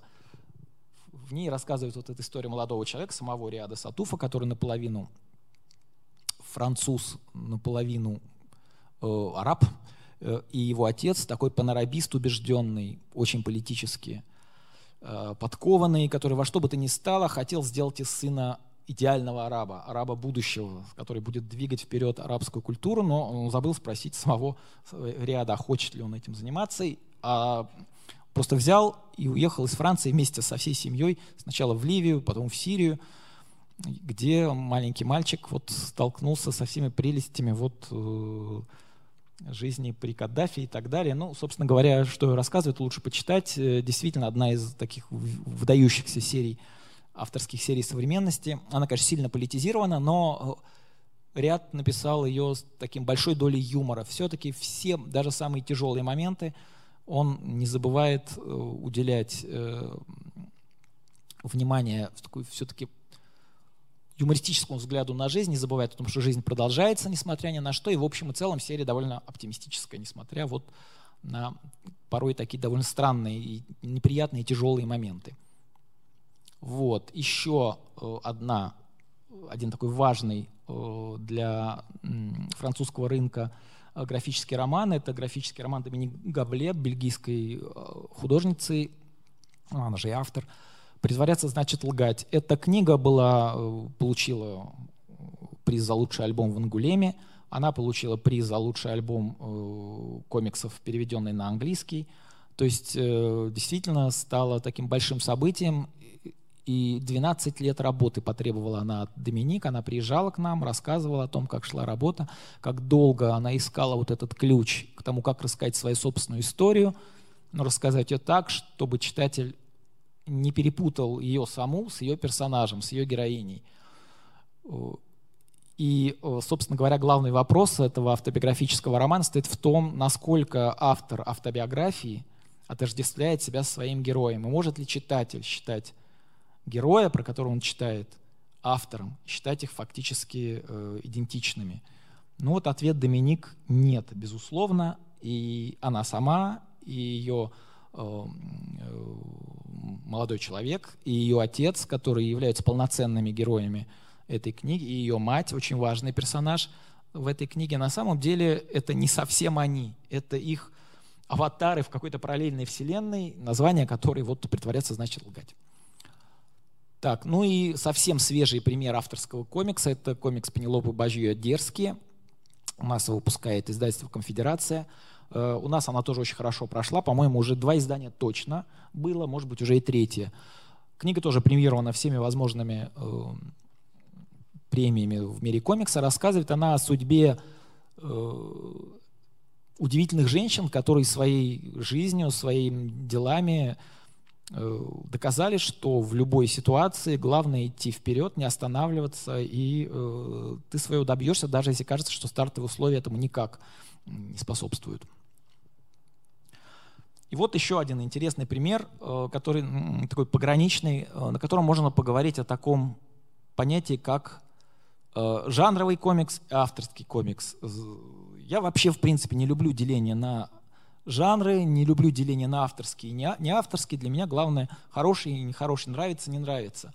И вот, в частности, вот эта литературная адаптация Сфара по мотивам Сент-Эксюпери – прекрасный пример – вот что это? Можем ли мы говорить о том, что это авторский комикс? Да, безусловно. Можем ли говорить, что это комикс жанровый? Да, безусловно, потому что он предназначен на детскую аудиторию, ну, точнее, семейное чтение, как мы уже говорили, а, но, те, но это, тем не менее, отдельный жанр. Да? Еще, плюс это еще и адаптация литературного произведения. Вот, то есть одновременно мы можем считать его и авторским, и жанровым. И, собственно говоря, э, очень многие комиксы нашей выставки как раз прекрасно подходят к, и к, к понятию авторского комикса, и к понятию комикса жанрового. Вот еще один прекрасный пример. Это книга канадского дуэта, канадского дуэта Фанни Брит, сценаристки, Изабель Арсенал, художницы, Джейн Лиса и я. Книга у нас тоже очень неплохо прошла, получила второе издание, что я считаю, что если у нас выходит второе издание комикса, особенно комикса авторского, это гигантский успех, это уже здорово. Вот. Э, она рассказывает историю девочки, э, которая вдруг вот почему-то подумала, что она толстая, убедила себя в этом, а вслед за этим в этом подхватили это убеждение ее одноклассники, прежде всего одноклассницы начали ее э, дразнить. Девочка очень расстроилась, хотя она совершенно, конечно, никакая не толстая. И к жизни ее вернула вот эта вот рыжая лиса, которая случайно просто вышла к ней из леса, и вместе с этой лисой с ее глаз спала пелена. Ну вот раз ко мне пришла из леса лиса, значит, я, наверное, ну, не совсем конченый человек, может быть, не стоит мне дальше переживать. И как только она это подумала, у нее сразу появилась подруга, и с этой, эта подруга уже окончательно разрушила стены, и э, девушка вернулась э, к нормальной жизни и уже не обращала внимания на все эти обзывательства и так далее. Да, они и закончились, собственно говоря. На волне успеха этой книги тот же дуэт сделал э, следующий графический роман «Луи среди призраков», уже про мальчика на этот раз, э, который, на мой взгляд, даже лучше получился. Это тоже издательство «Белая ворона», э, обе книги издала. Э, ну вот те, кто любит такие личные истории, но при этом очень хорошо продуманные, тщательно э, проработанные персонажи с хорошим концом, что тоже важно. Вот рекомендую и то, и другое. Это действительно замечательные книги, стоящие на грани вот сразу многих жанров, как и книга Сфара. Вот а это уже как бы с другой стороны подход к тому же, вот это, к той же границе, с другой стороны, уже скорее со стороны жанровых комиксов к авторским. Разве можем вот, вот, считать работу Алексея Нема вот, по адаптации «Детей капитана Гранта» Жюля Верна не авторской? Конечно, нет. Это, безусловно, авто, очень авторское произведение. Начать с того, что он над ней работал много лет. В, оригинале она вышла в трех томах. Потом появилось а, объединенное издание у нас, выпущенное именно оно, издательство «Миф». Вот, и Алексей Нем работой, вот именно этой работой сразу вот поставил себя в ряд одного из наиболее значимых художников комикса, современного комикса во Франции. И э, я вот сам видел, сейчас покажу, как на глазах менялось отношение людей к слову комикс, когда вот Алексей доставал свой оригинал, он был в Москве, мы выступали во многих залах, в частности в Строгановке, в художественном училище высшем, это такой элита, можно сказать, иллюстраторов и э, дизайнеров.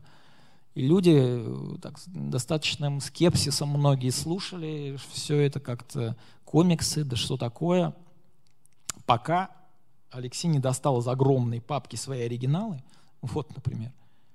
И когда люди посмотрели, как они выглядят, сколько вообще в, них вложено труда, а у него фантастической красоты оригинал, он использует смешанную технику, практически все возможные краски там использованы.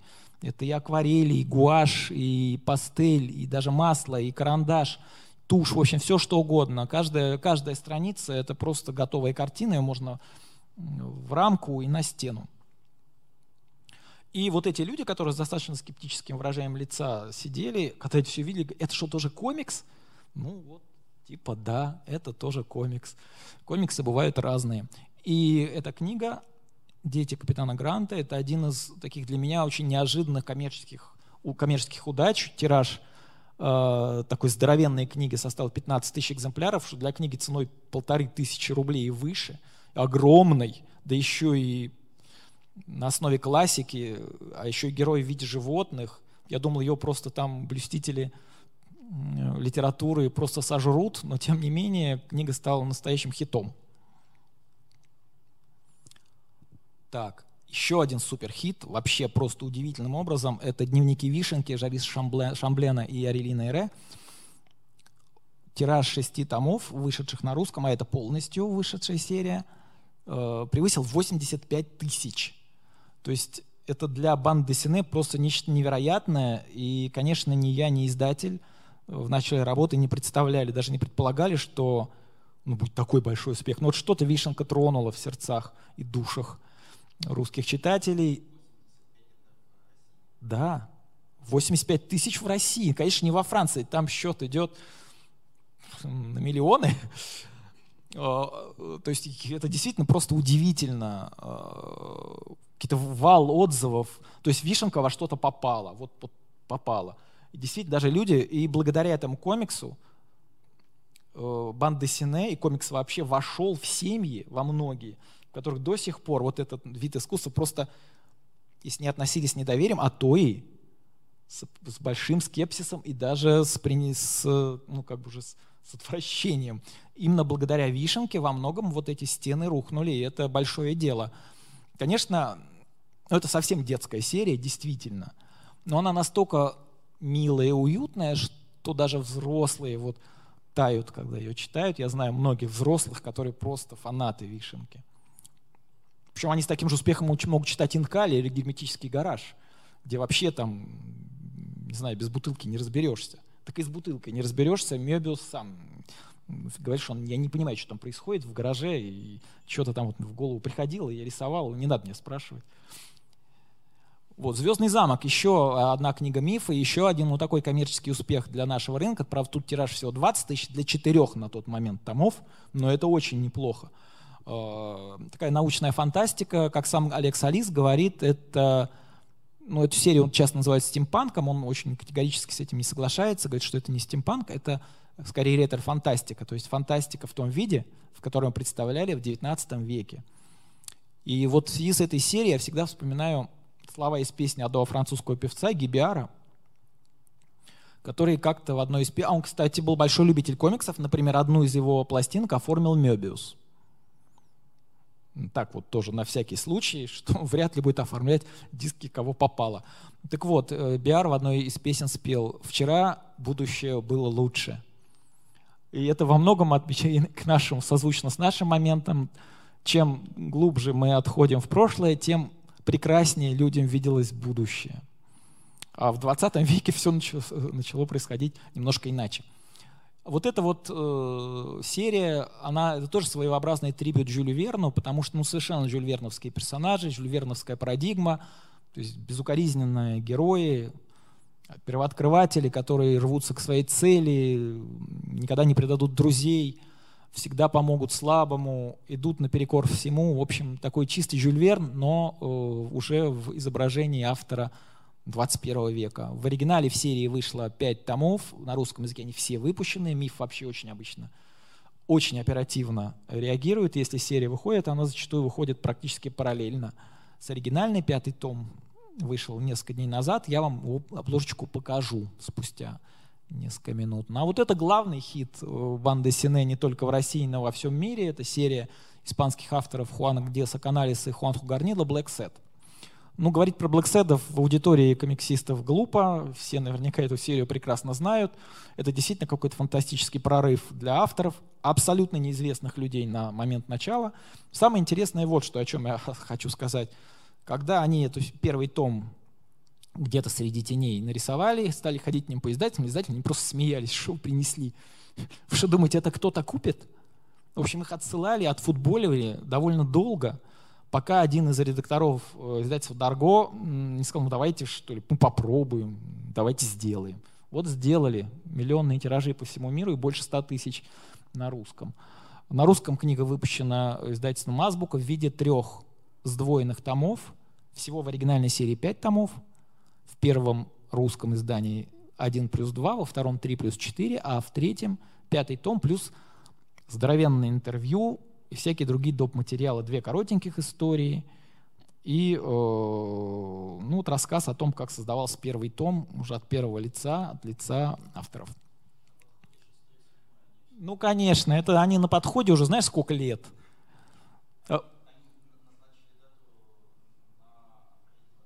Ой, что-то не верится. Давно, э, ну да, уже давно проходила информация, что э, Каналис сказал, я немножко уже себя чувствую неуютно в, рамках одного тома, 50 страниц, я хочу сделать длинную историю, поэтому следующая история будет двухтомная.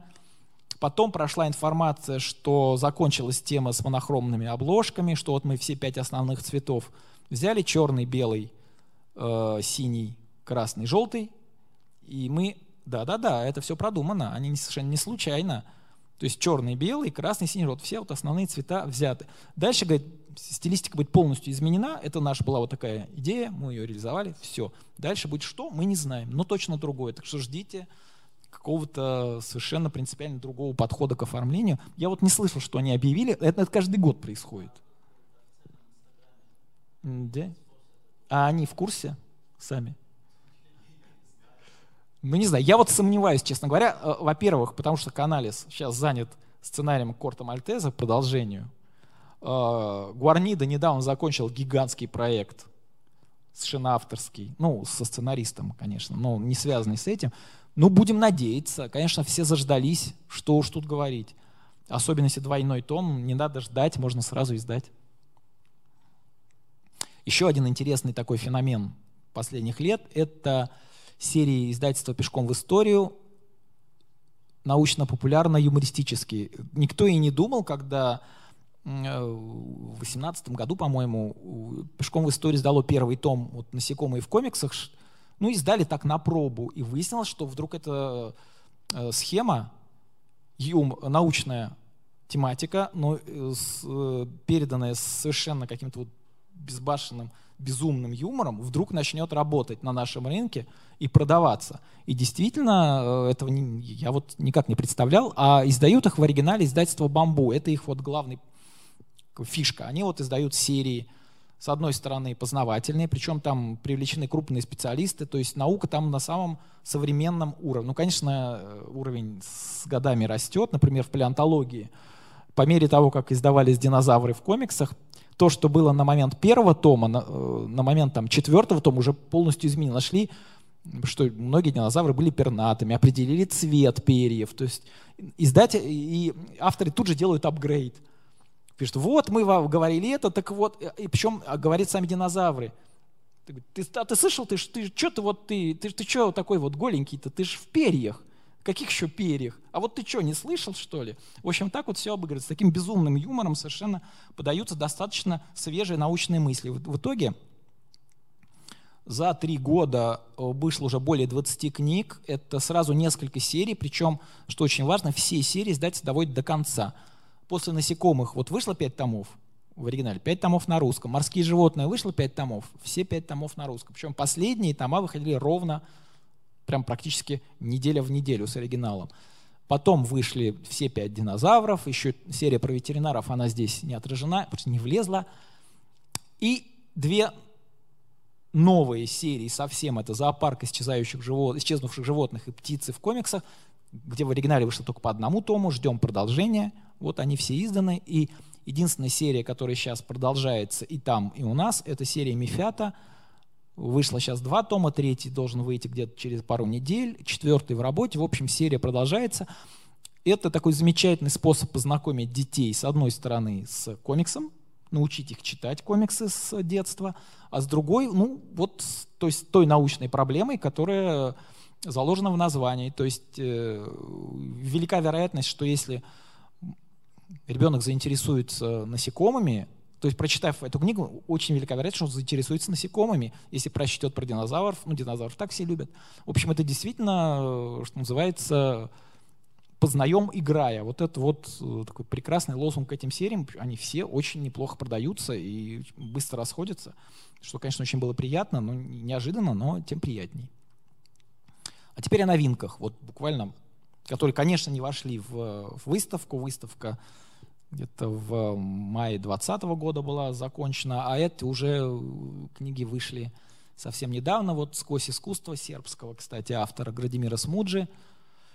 Это такая фантасмагорическая история живописи с пещеры Ласко до Пабло Пикассо. Еще одна новинка того же мифа, Смуджа это миф, это, это комиксная адаптация «Ветра в вывах» Кеннета Грэма это вот еще один пример вместе с Ибикусом, маленьким принцем, такой вот идеальный комикс адаптации литературного произведения. Совершенно замечательная э, книжка. Еще одна новинка, которую мы ждем совсем скоро, она уже печатается, это «Полет ворна жебра». «Полет ворна» — это такое идеологическое продолжение отсрочки. Это не продолжение сюжетное, читать их можно совершенно спокойно отдельно. Можно даже читать сначала «Полет ворона», потом отсрочку, вы ничего не потеряете. Связывает их то, что в первой книге в отсрочке главная героиня э, Сесиль, а здесь главная героиня Жанна, они родные сестры. И в конце этой книги они наконец встречаются, хотя это спойлер, но неважно. Вот. Э, и фактически их можно рассматривать как диптих, не связанный друг с другом, но тем, э, не связанный друг с другом сюжетно, но связанный идейно. Еще э, важно сказать, что в отсрочке это такой герметический графический роман, там все действие замкнуто, подчеркнуто. Он, во-первых, проходит в этой южной деревушке, а во-вторых, просто в этом доме, в котором кукует э, главный герой. Здесь же наоборот, все на, на просторе, то по крышам, то по каналам, то есть вот полностью за пределами каких-то четырех стен, это именно какое-то движение. Может быть, это отражает позицию автора в том, что действительно вот вырвавшись на свободу, э, люди, ну, наконец, э, вступили в борьбу, и эта вот борьба вот, ну, ускорила победу в войне, может быть, вот такая вот идея была, но действительно, если первая вся вот в замкнутом пространстве, то вторая книга, она уже вышла на простор. Ожидаем совсем скоро седьмой том Ореоля, он уже, ну, вот верстается, заканчивается верстка, то есть к маю, думаю, должен появиться. И вот книга еще одна выйдет в бум книг. Те, кто следят за рассылкой, а таких, наверное, здесь много, знают, что уже анонс был. Я такой, ну, совершенно какой-то убийственно мрачный графический роман, но такая философская притча. Совершенно потрясающе нарисованная Фридриком Петерсом. Он здесь добился каких-то невероятных графических вершин. А, и сюжет, он, конечно, производит большое впечатление. Не буду сейчас его пересказывать, тем более, что в анонсе было вроде, ну, если вкратце, это несколько семей и случайных людей, всего там порядка дюжины, попадают на прекрасное побережье летом отдыхать, а, окруженное горами, и вдруг выясняешь, что они не могут с этого побережья никуда уйти вообще, никак. И время там течет с колоссальной скоростью, они просто вот на глазах начинают стареть.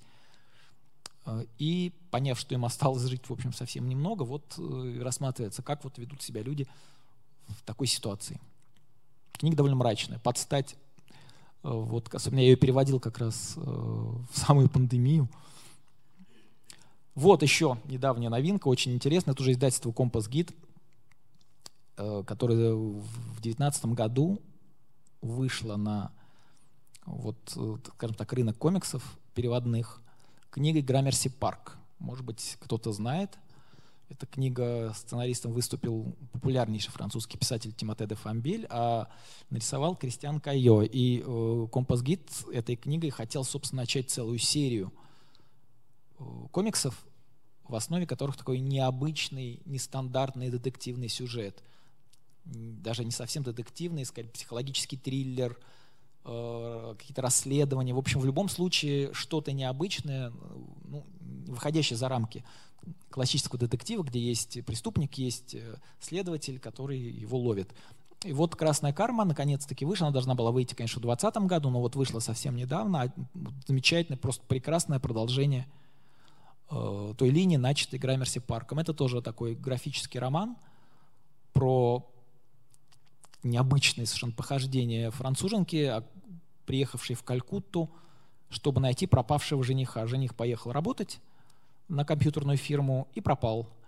Она на девятом месяце беременности приезжает за ним, пытаясь понять, что происходит, а полиция всеми силами дает ей понять, что никакого Матье Лами, это ее жених, в Индию не приезжала, его ни в каких документах нет, хотя она прекрасно знает, что он там. И вот она начинает его искать, и, естественно, она бы в своих поисках не преуспела, если бы ей не помог местный парень, таксист Имран, который стал ангелом-хранителем и ввел ее в культуру Индии. И помимо главных героев, здесь еще один главный герой, это вот, собственно, Калькутта, э, индийская культура, которая прекрасно проиллюстрирована какими-то фантастическими цветами Пира Анри Гамона, художника, а сценарист Эдди Симон, он много лет живет в Индии, прекрасно знает э, эту страну. Что интересно, эта книга написана на пяти языках аж. Э, ну, французский, конечно, основной, но там еще очень большое место уделено ну, английскому, на котором говорят многие индийцы, и трем местным языкам э, Бенгали, на котором говорят в Западной Бенгалии в штате, куда относится Калькутта, точнее Калката, как ее теперь называют. Плюс там есть урду, есть хинди, и вот вот эта вот дикая многоголосица, она вот звучит буквально с каждой страницы романа. В общем, это совершенно необычный комикс, и всем его тоже рекомендую. И вот такой тоже один из главных анонсов года, тоже издательство Compass Git продолжает серию детектив. Вот. Серии Тарди, Адель Блансек, ее вы знаете по кино, по фильму Бессона, который имеет к ней такое же отношение примерно как Валериан Бессона того же, к сходному комиксу, но тем не менее э, факт есть факт, фильм снят на основе этого комикса, а Тарди это из ныне живущих, ну, наверное, самый, самый авторитетный комиксист э, в Европе. Тарди — это просто глыба. Это действительно потрясающий автор. А это совершенно безумная серия, э, в которой соединилось, ну, наверное, все существующие в комиксе жанре. Это и детектив, это и исторический комикс, это и приключения, это и юмор, это и научная фантастика, это и в том числе это еще такая ода Парижу, потому что э, прекрасно рисует Париж. Тарди, наверное, один из лучших пейзажистов, парижистов, скажем так, не только в комиксе, но и вообще. Плюс по задумке это такой трибют бульварной литературе 20 века с обилием безумных ученых, каких-то сумасшедших людей, тогда очень э, каких-то странных существ. В каждом томе обязательно присутствует странное существо. В первом томе это птеродактиль, например. Во втором томе это ассирийский демон. В третьем томе это пятикантроп и так далее, и так далее. Ожившие, естественно, все они живые. Вот, то есть все-все-все, такой вот безумный салат из жанров, который на выходе дал одну из самых известных и популярных в Европе комиксных серий. Вот тоже замечательная новинка молодого издательства «Книжный шкаф». Издательство еще и года не существует – это не комиксное издательство, это издательство, ориентированное на издание книг для малышей, скажем так, для начинающих даже не читателей, а для чтения скорее с родителями. И Якори прекрасный выбор именно в этом направлении, потому что Якори как раз та самая, тот самый комикс, та самая серия, которая ориентирована на самых-самых маленьких читателей. Это может быть первым самостоятельным чтением, но с помощью родителей, либо чтение родителями детям, потому что действительно такая вот просто построенная, но при этом очень хорошо продуманная серия. Она одновременно учит входить в жизнь молодых мальчиков и девочек маленьких и учит с этой жизнью как-то взаимодействовать. Она очень хорошо нарисована. Дрип вообще большой классик, художник Дрип, сценарист Жоп, это швейцарская серия. Дрип вообще такая тоже величина комиксная. И один из, наверное, главных, если не главный специалист по вестернам, именно таким индейским вестернам, очень хорошо знает культуру индейцев Северной Америки, и э, почти все его серии так или иначе посвящены именно этому. Вот Якори этот маленький Сиу, ну, который постепенно входит в жизнь и э, начинает общаться с природой, с э, своими сверстниками, с животными, а у него есть одна суперспособность, он сам того не зная, вдруг открыл для себя уже в первом томе, что он понимает речь всех животных, то есть он может с ними разговаривать. Прекрасная серия, очень добрая. Ну, взрослому сюжет может показаться слишком простым, но так и было задумано. Но взрослые могут насладиться просто блестящей графикой Дериба. Она действительно великолепна. Ну и вот закончу я анонсом, который я вкратце сказал в самом начале. Издательство Мелик Пашаев, запустившее в прошлом году «Счастливчика Люка», вот взяло на себя вот этот риск и такую непосильную миссию – продолжать знакомить нас с классикой франко-бельгийского комикса. И есть все шансы в этом году увидеть уже первые четыре тома «Приключений Тентена» уже в новом запуске. Вот, на этом я закончу. И если есть вопросы, я с удовольствием их послушаю. Попробую ответить. Я лишь хочу добавить, что если, правда, будут какие-то вопросы, то нужно их задавать вот здесь, микрофон.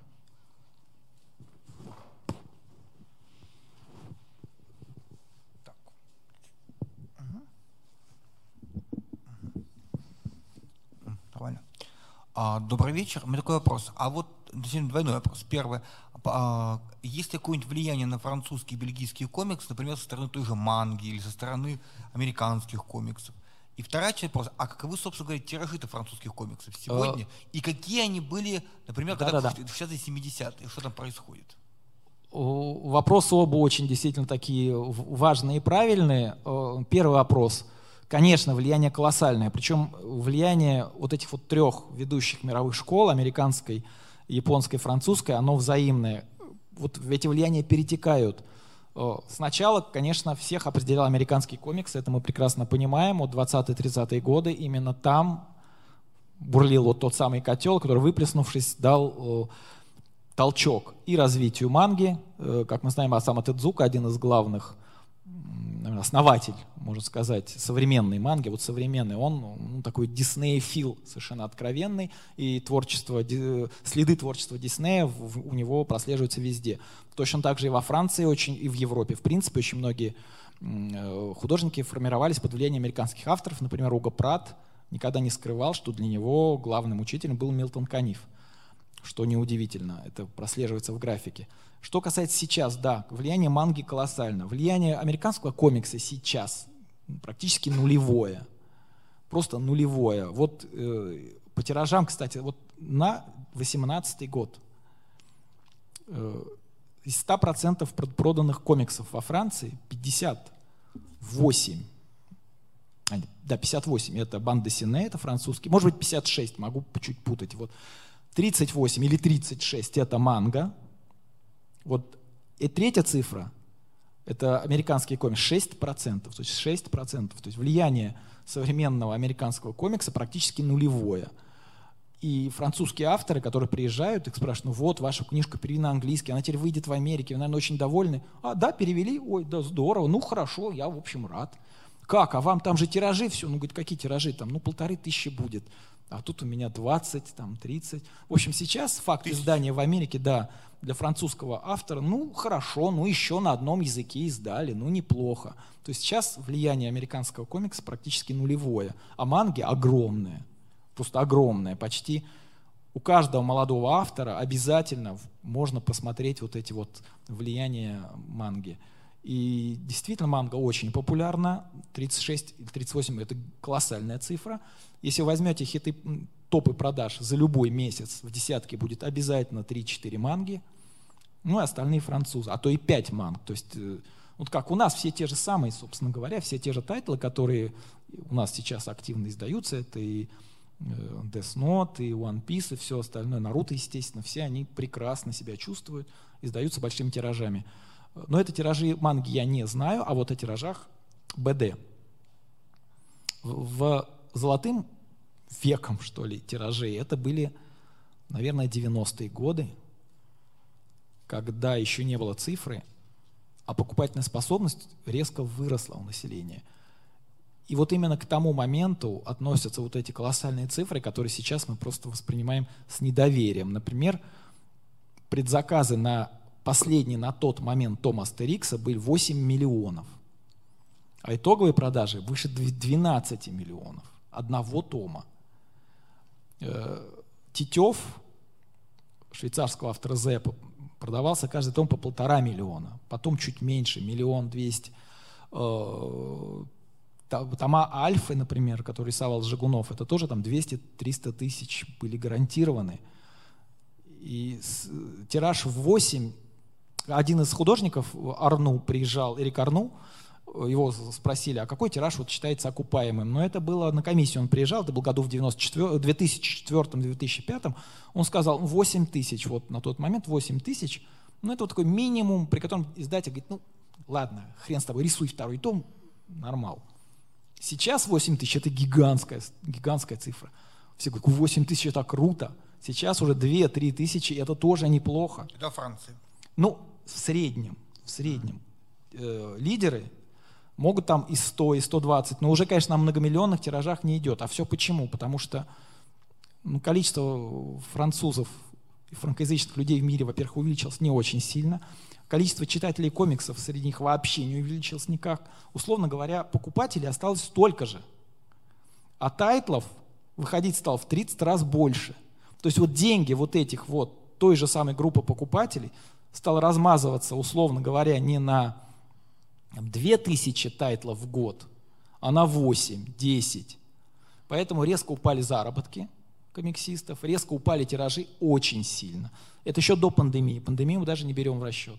То есть сейчас уже 10-12 тысяч – это очень неплохой тираж, считается. Авторы довольны, издатели довольны. Конечно, ностальгия берет свое, и как выходит новый том Блейка Мартимера, например, его уже рисуют совершенно разные люди, ну там 50-70 будет, 80, может быть за 100. Выходит новый том Люки Люка, который тоже рисует совершенно другие люки. Да, тоже можно рассчитывать на то, что будет несколько десятков тысяч куплено.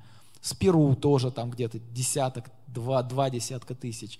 Все, что не, отве, не, не окрашено вот в эти вот цвета ностальгии, который просто у человека стоит 75 томов Спиру, ну наверняка он возьмет 76-й. Ну потом скажет, фигня какая-то, но купит. Купит, поставит, ну ладно, вот пусть будет. А, они неравноценны, естественно.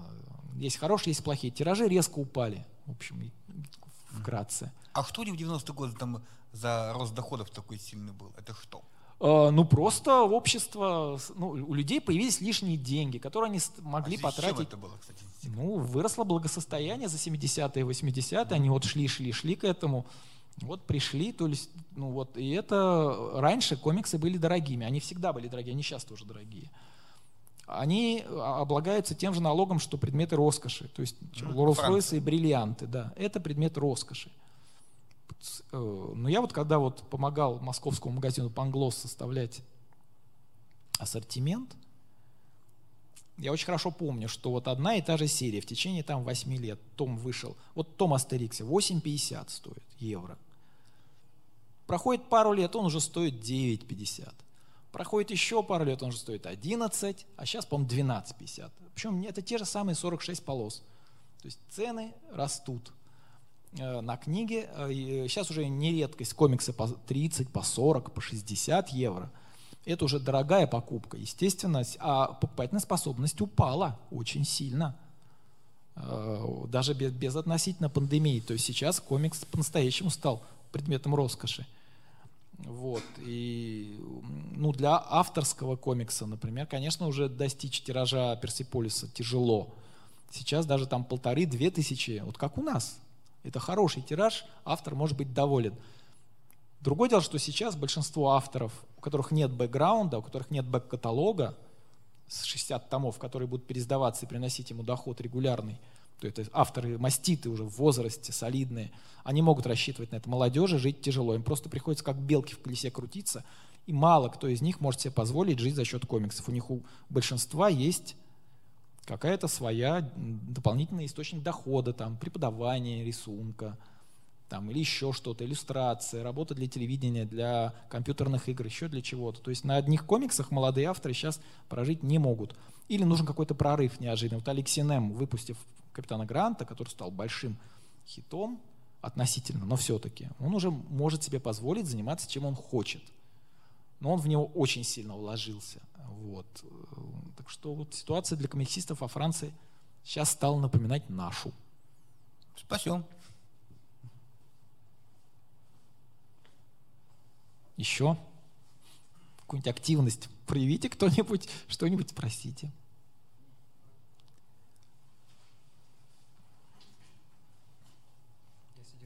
вопросик к вам как переводчику. Угу. Какие работы на русском являются прекрасными примерами перевода? Кто для вас образцовый переводчик и переводчик? И как стать таким, как вы? Э, ну, что касается э, образцов, ну, наверное, э, как-то не, не, не очень будет ловко говорить, потому что я внутри этого нахожусь, но я могу сказать одно, что, ну, вот такие издательства, как, например, Бум-книга или Занговар, всегда довольно серьезно относятся к выбору переводов. И там, ну, тот же «Священная болезнь», пример такого отлич, прекрасного перевода, перевода, сделанного переводчиком именно не комиксов, а классическим, хорошим. Многие наши классические переводчики иногда обращают, Михаил Визель, например, регулярно обращается к переводу комиксов. Э, вот в той же бум-книге он с итальянского переводит, с английского он переводил э, Джипи, в частности, гениальный тоже художник итальянский, вообще автор. Он переводил другие, Матотти, э, доктор Джекил и мистер Хайд, а, Джекил и Хайд он называется комиксом. Он же там переводил э, «Волшебное перо» с английского. То есть вот многие классические переводчики, тем не менее, обращаются к комиксу. Ну, я не, не читаю, на самом деле, переводы вообще просто потому, что ну, американскими комиксами я не интересуюсь в принципе, мне это не интересно, он занимает у нас процентов, наверное, 80 рынка. Мангу, хотя очень уважаю, ценю и знаю, что там есть великие произведения, просто как-то она мимо меня прошла, ну и что туда что-то заворачивать уже как-то глупо, и уже времени на это нет. Поэтому я про него просто ничего не знаю, хотя, а, опять-таки повторю, от, отношусь с большим внутренним интересом, скажем так. А европейские комиксы, ну, мне просто нет смысла их читать, французские, но они у меня все есть в оригинале, или я их читал, или сам же и перевел, так что, наверное, э, ну вот надо ориентироваться на издателей. Я думаю, что вот э, издатели, которые успели себя зарекомендовать как э, такие вдумчивые и серьезно, они, безусловно, э, большое просто внимание уделяют переводу, соответственно, им доверять можно всегда. Что касается как стать, ну просто, не знаю, надо, наверное, быть большим энтузиастом, вот, любить э, комиксы, банды Сине и относиться э, к переводу комикса с большой серьезностью, потому что на самом деле переводить его сложно. Очень много ограничивающих моментов, о которых ты не задумываешься, пока не начнешь вот этим заниматься. Я часто говорю, что перевод комикса больше похож на перевод поэзии или даже перевод драматургии, перевод драма, ну, пьес, условно говоря, потому что и в комиксе, и в драматическом произведении в основном речь идет. Это прямая речь, это речь персонажей, а говорим мы не так, как пишем, соответственно, когда ты переводишь э, прямую речь, речь персонажей, особенно эмоциональную речь, надо понимать, что люди говорят, должны говорить как живые люди, а не как э, выпускники фил филфака, сдающие экзамен. То есть э, они говорят как люди. Вот нужно все время вот об этом помнить, нужно соблюдать ритм. Вот, собственно, самое главное – это следить за ритмом. В комиксе все решает ритм. Как в, при создании, то есть автор, создающий комикс, неважно, сценарист ли, художник ли, первым делом должен думать о ритме повествования. Если он сбивается с ритма, разваливается вся история – и, кстати говоря, вот именно это отличает хороший комикс от плохого. Наличие четкого ритма, когда ты вот подхватываешь этот ритм, следуешь ему, и потом ты прочитал, ух ты, круто, и еще раз хочешь прочитать. Вот, собственно говоря, этот ритм и должен поймать переводчик. Обязательно за ним следить. Иногда приходится жертвовать лексикой, там, красотой фразы именно в пользу ритма. Иногда вот чувствую, что нужно добавить или убавить слог. Обязательно – вот не складывается ритмическая картина. В правильная форма фразы все замечательно, ну не складывается, не идет, и распадается эпизод. Нужно перестроить так, чтобы появился обязательно лишний слог, или чтобы тоническое ударение падало на начало фразы, например, или на конец. Вот такие моменты, которые переводчику романа э, просто никогда не, не попадаются. Ему об этом думать. Там тоже есть ритм всегда, но он не играет такой ключевой, колоссальной роли. Когда идет текст сплошным, потоком, что называется, всегда можешь запрятать э, какую-то неловкость, еще что. Вот он пропадет в толще текста. В комиксе ничего не пропадает. Любая неловкость, любой ляп, он прям вот в глаза сразу как э, бросится, как прыгнет. Вот такие вот нюансы в переводе комиксов есть. Э, я уж не говорю про звуки, про передачу звуков кириллицей. Для нас это тоже целое непаханное поле. Про разные моменты связаны именно с э, больше, ну, с, с оформлением, с леттерингом, с перепиской или не перепиской вывесок, э, объявлений и так далее. Это тоже очень такой непростой момент, э, о котором в обычном переводе ну, перед, а, перед переводчиком не встает. Вот, то есть думать о моментах, нюансах и ритме, вот, если вкратце.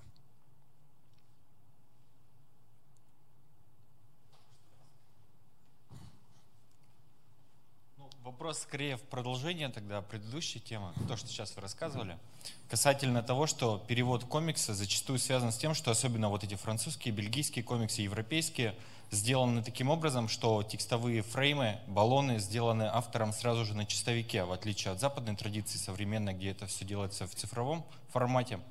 И, соответственно, леттеринг тоже сделан вручную. И мне хотелось бы, во-первых, узнать ваше отношение к перерисовке звуков, то есть хорошо это или плохо. Ну, просто для примера сегодня прозвучал комикс Сержио Топи, и там напрочь не перерисованы звуки. Лично мне это нравится, потому что Сержио Топи делает это превосходно. И, и я сталкивался с такими комиксами, где ну, совершенно неоднозначно перерисовано. То есть мне интересно, как вы относитесь к этому. И, конечно же, самый такой серьезный вопрос, ну вот начал я говорить про баллончики вот эти нарисованные. И если говорить про французский язык, там очень много букв, и они как бы не читаются да, во французском да, языке.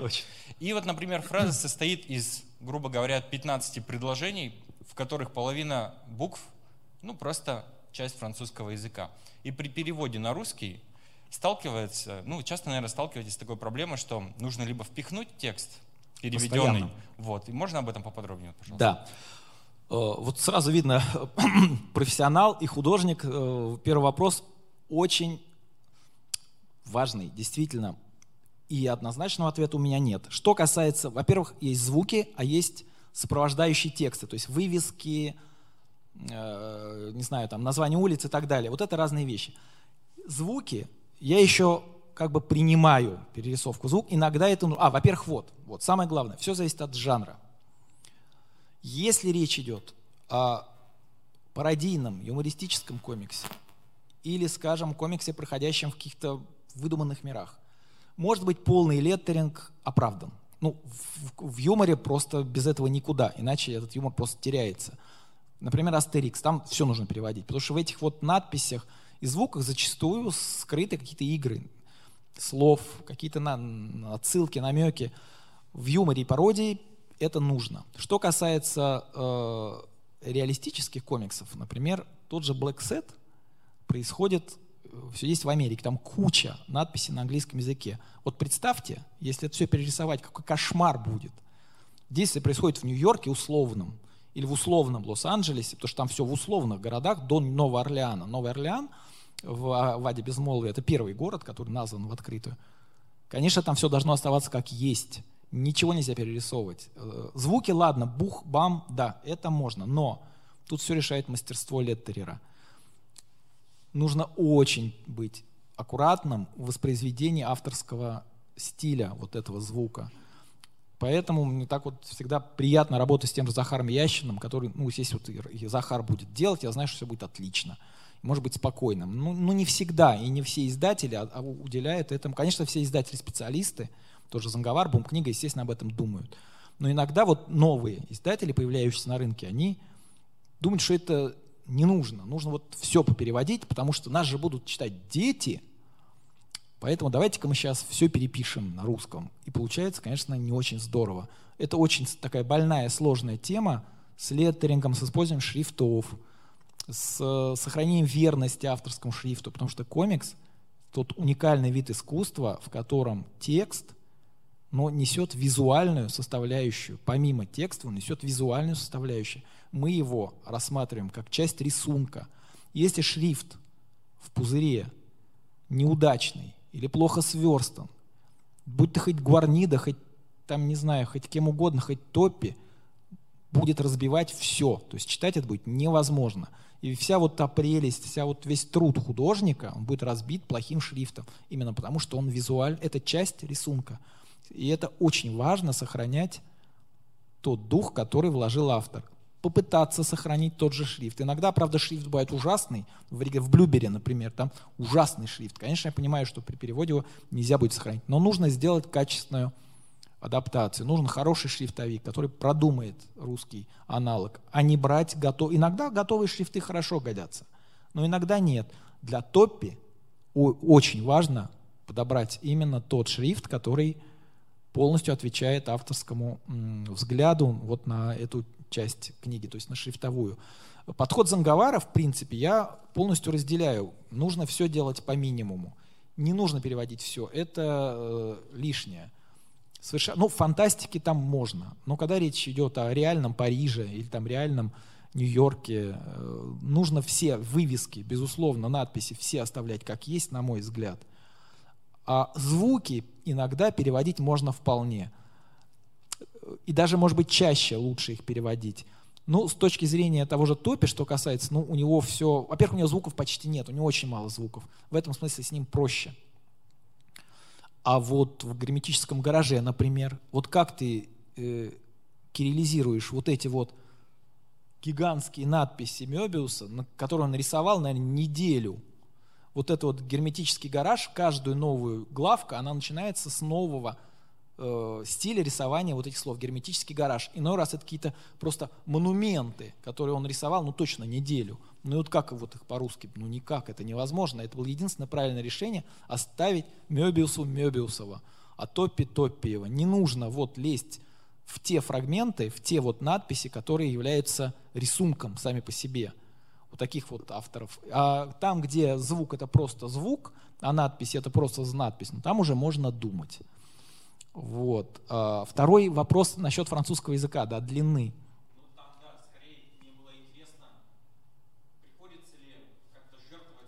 Да. Да, да, приходится. причем в обе стороны зачастую. Чаще всего русский язык оказывается длиннее. Чаще нужно сокращать. Во-первых, связано с тем, что русский в принципе на 15% длиннее в среднем, в среднем, конечно, иногда короче, но в среднем длиннее. А во-вторых, потому что нас очень любят все спускать вот э, нижнюю грань до чуть ли не до новорожденных. Ну как же, надо шрифт делать больше, нас же будут читать дети. На, детям будет трудно читать курсив. Давайте сделаем побольше и шрифт рубленый. А когда я пытаюсь сказать, ну ведь э, французы же вот издали, дети читают, нормально. Ну, у них же нет таких правил. И действительно, у нас есть глупые правила, которые обязывают делать большой шрифт, если ты хочешь получить 6+, например. А издателям нужно это 6+.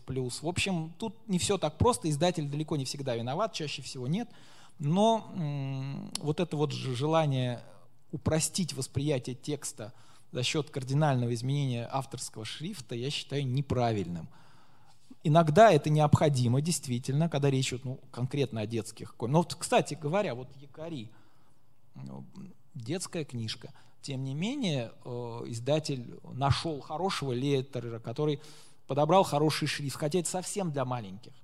Все сделали прекрасно. Отличный верстальщик, что видно, что вот несмотря на то, что издатель ну совсем как бы не из комиксного мира, он об этом подумал. Поэтому я надеюсь, что он и дальше, если он будет также и дальше подходить, то я думаю, что надо очень внимательно следить за его деятельностью, потому что ну, только так и надо подходить к комиксам.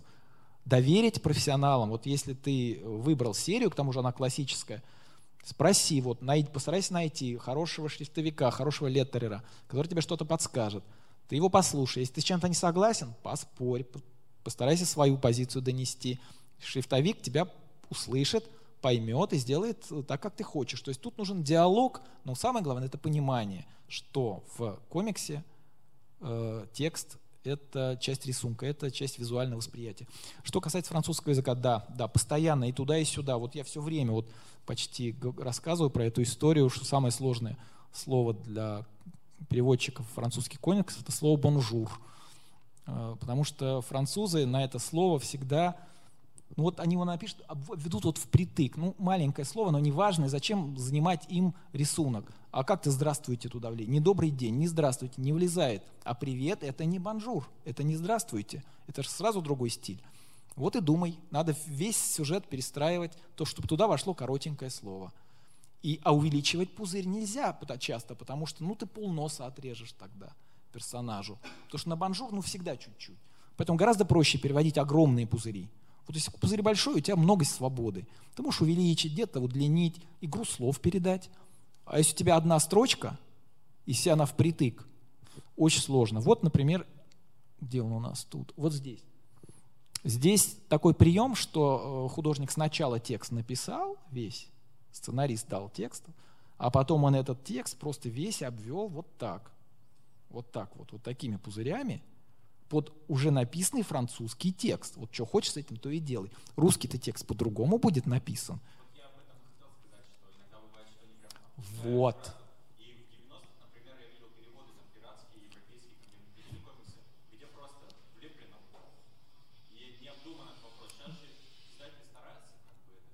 Конечно, конечно. Поскольку это бум-книга, я уже видел верстку, там все отлично, мы я, во-первых, когда переводил, уже держал в голове, что надо, вот, чтобы, скажем, сначала идет там два коротеньких слова, потом, скажем, что-то длинненькое, потом еще коротенькое, потом еще длинненькое. Ну, вы, когда увидите комикс, когда он выйдет, я надеюсь, в мае, что там вот действительно текст написан, потом вот аккуратненько, вот так вот, никакого воздуха.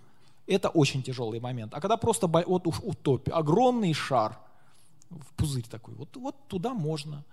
Хотя там просто текст тяжелый, но вставиться можно. Да, это большая проблема. А иногда наоборот, надо растягивать. Надо растягивать, надо добавлять какую-то от себя тяну, иначе ну, пол пузыря будет пустые, а перерисовывать его, это значит еще на две недели там, работы, и не всегда. А кто будет перерисовывать? Ладно, там, если небо, ну небо можно как-то в фотошопе сделать. А если там ковбой или там пистолет, это значит должен сидеть художник этот револьвер дорисовывать. Это тяжело. Проще что-то добавить от себя. И да, иногда приходится вставлять то, что ну совсем нет в оригинале, только для того, чтобы добить пузырь до зрительно вменяемого, скажем, размера.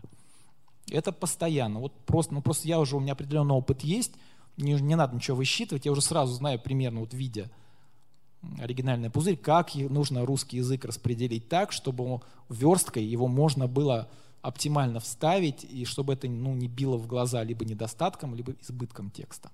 Постоянно это возникает.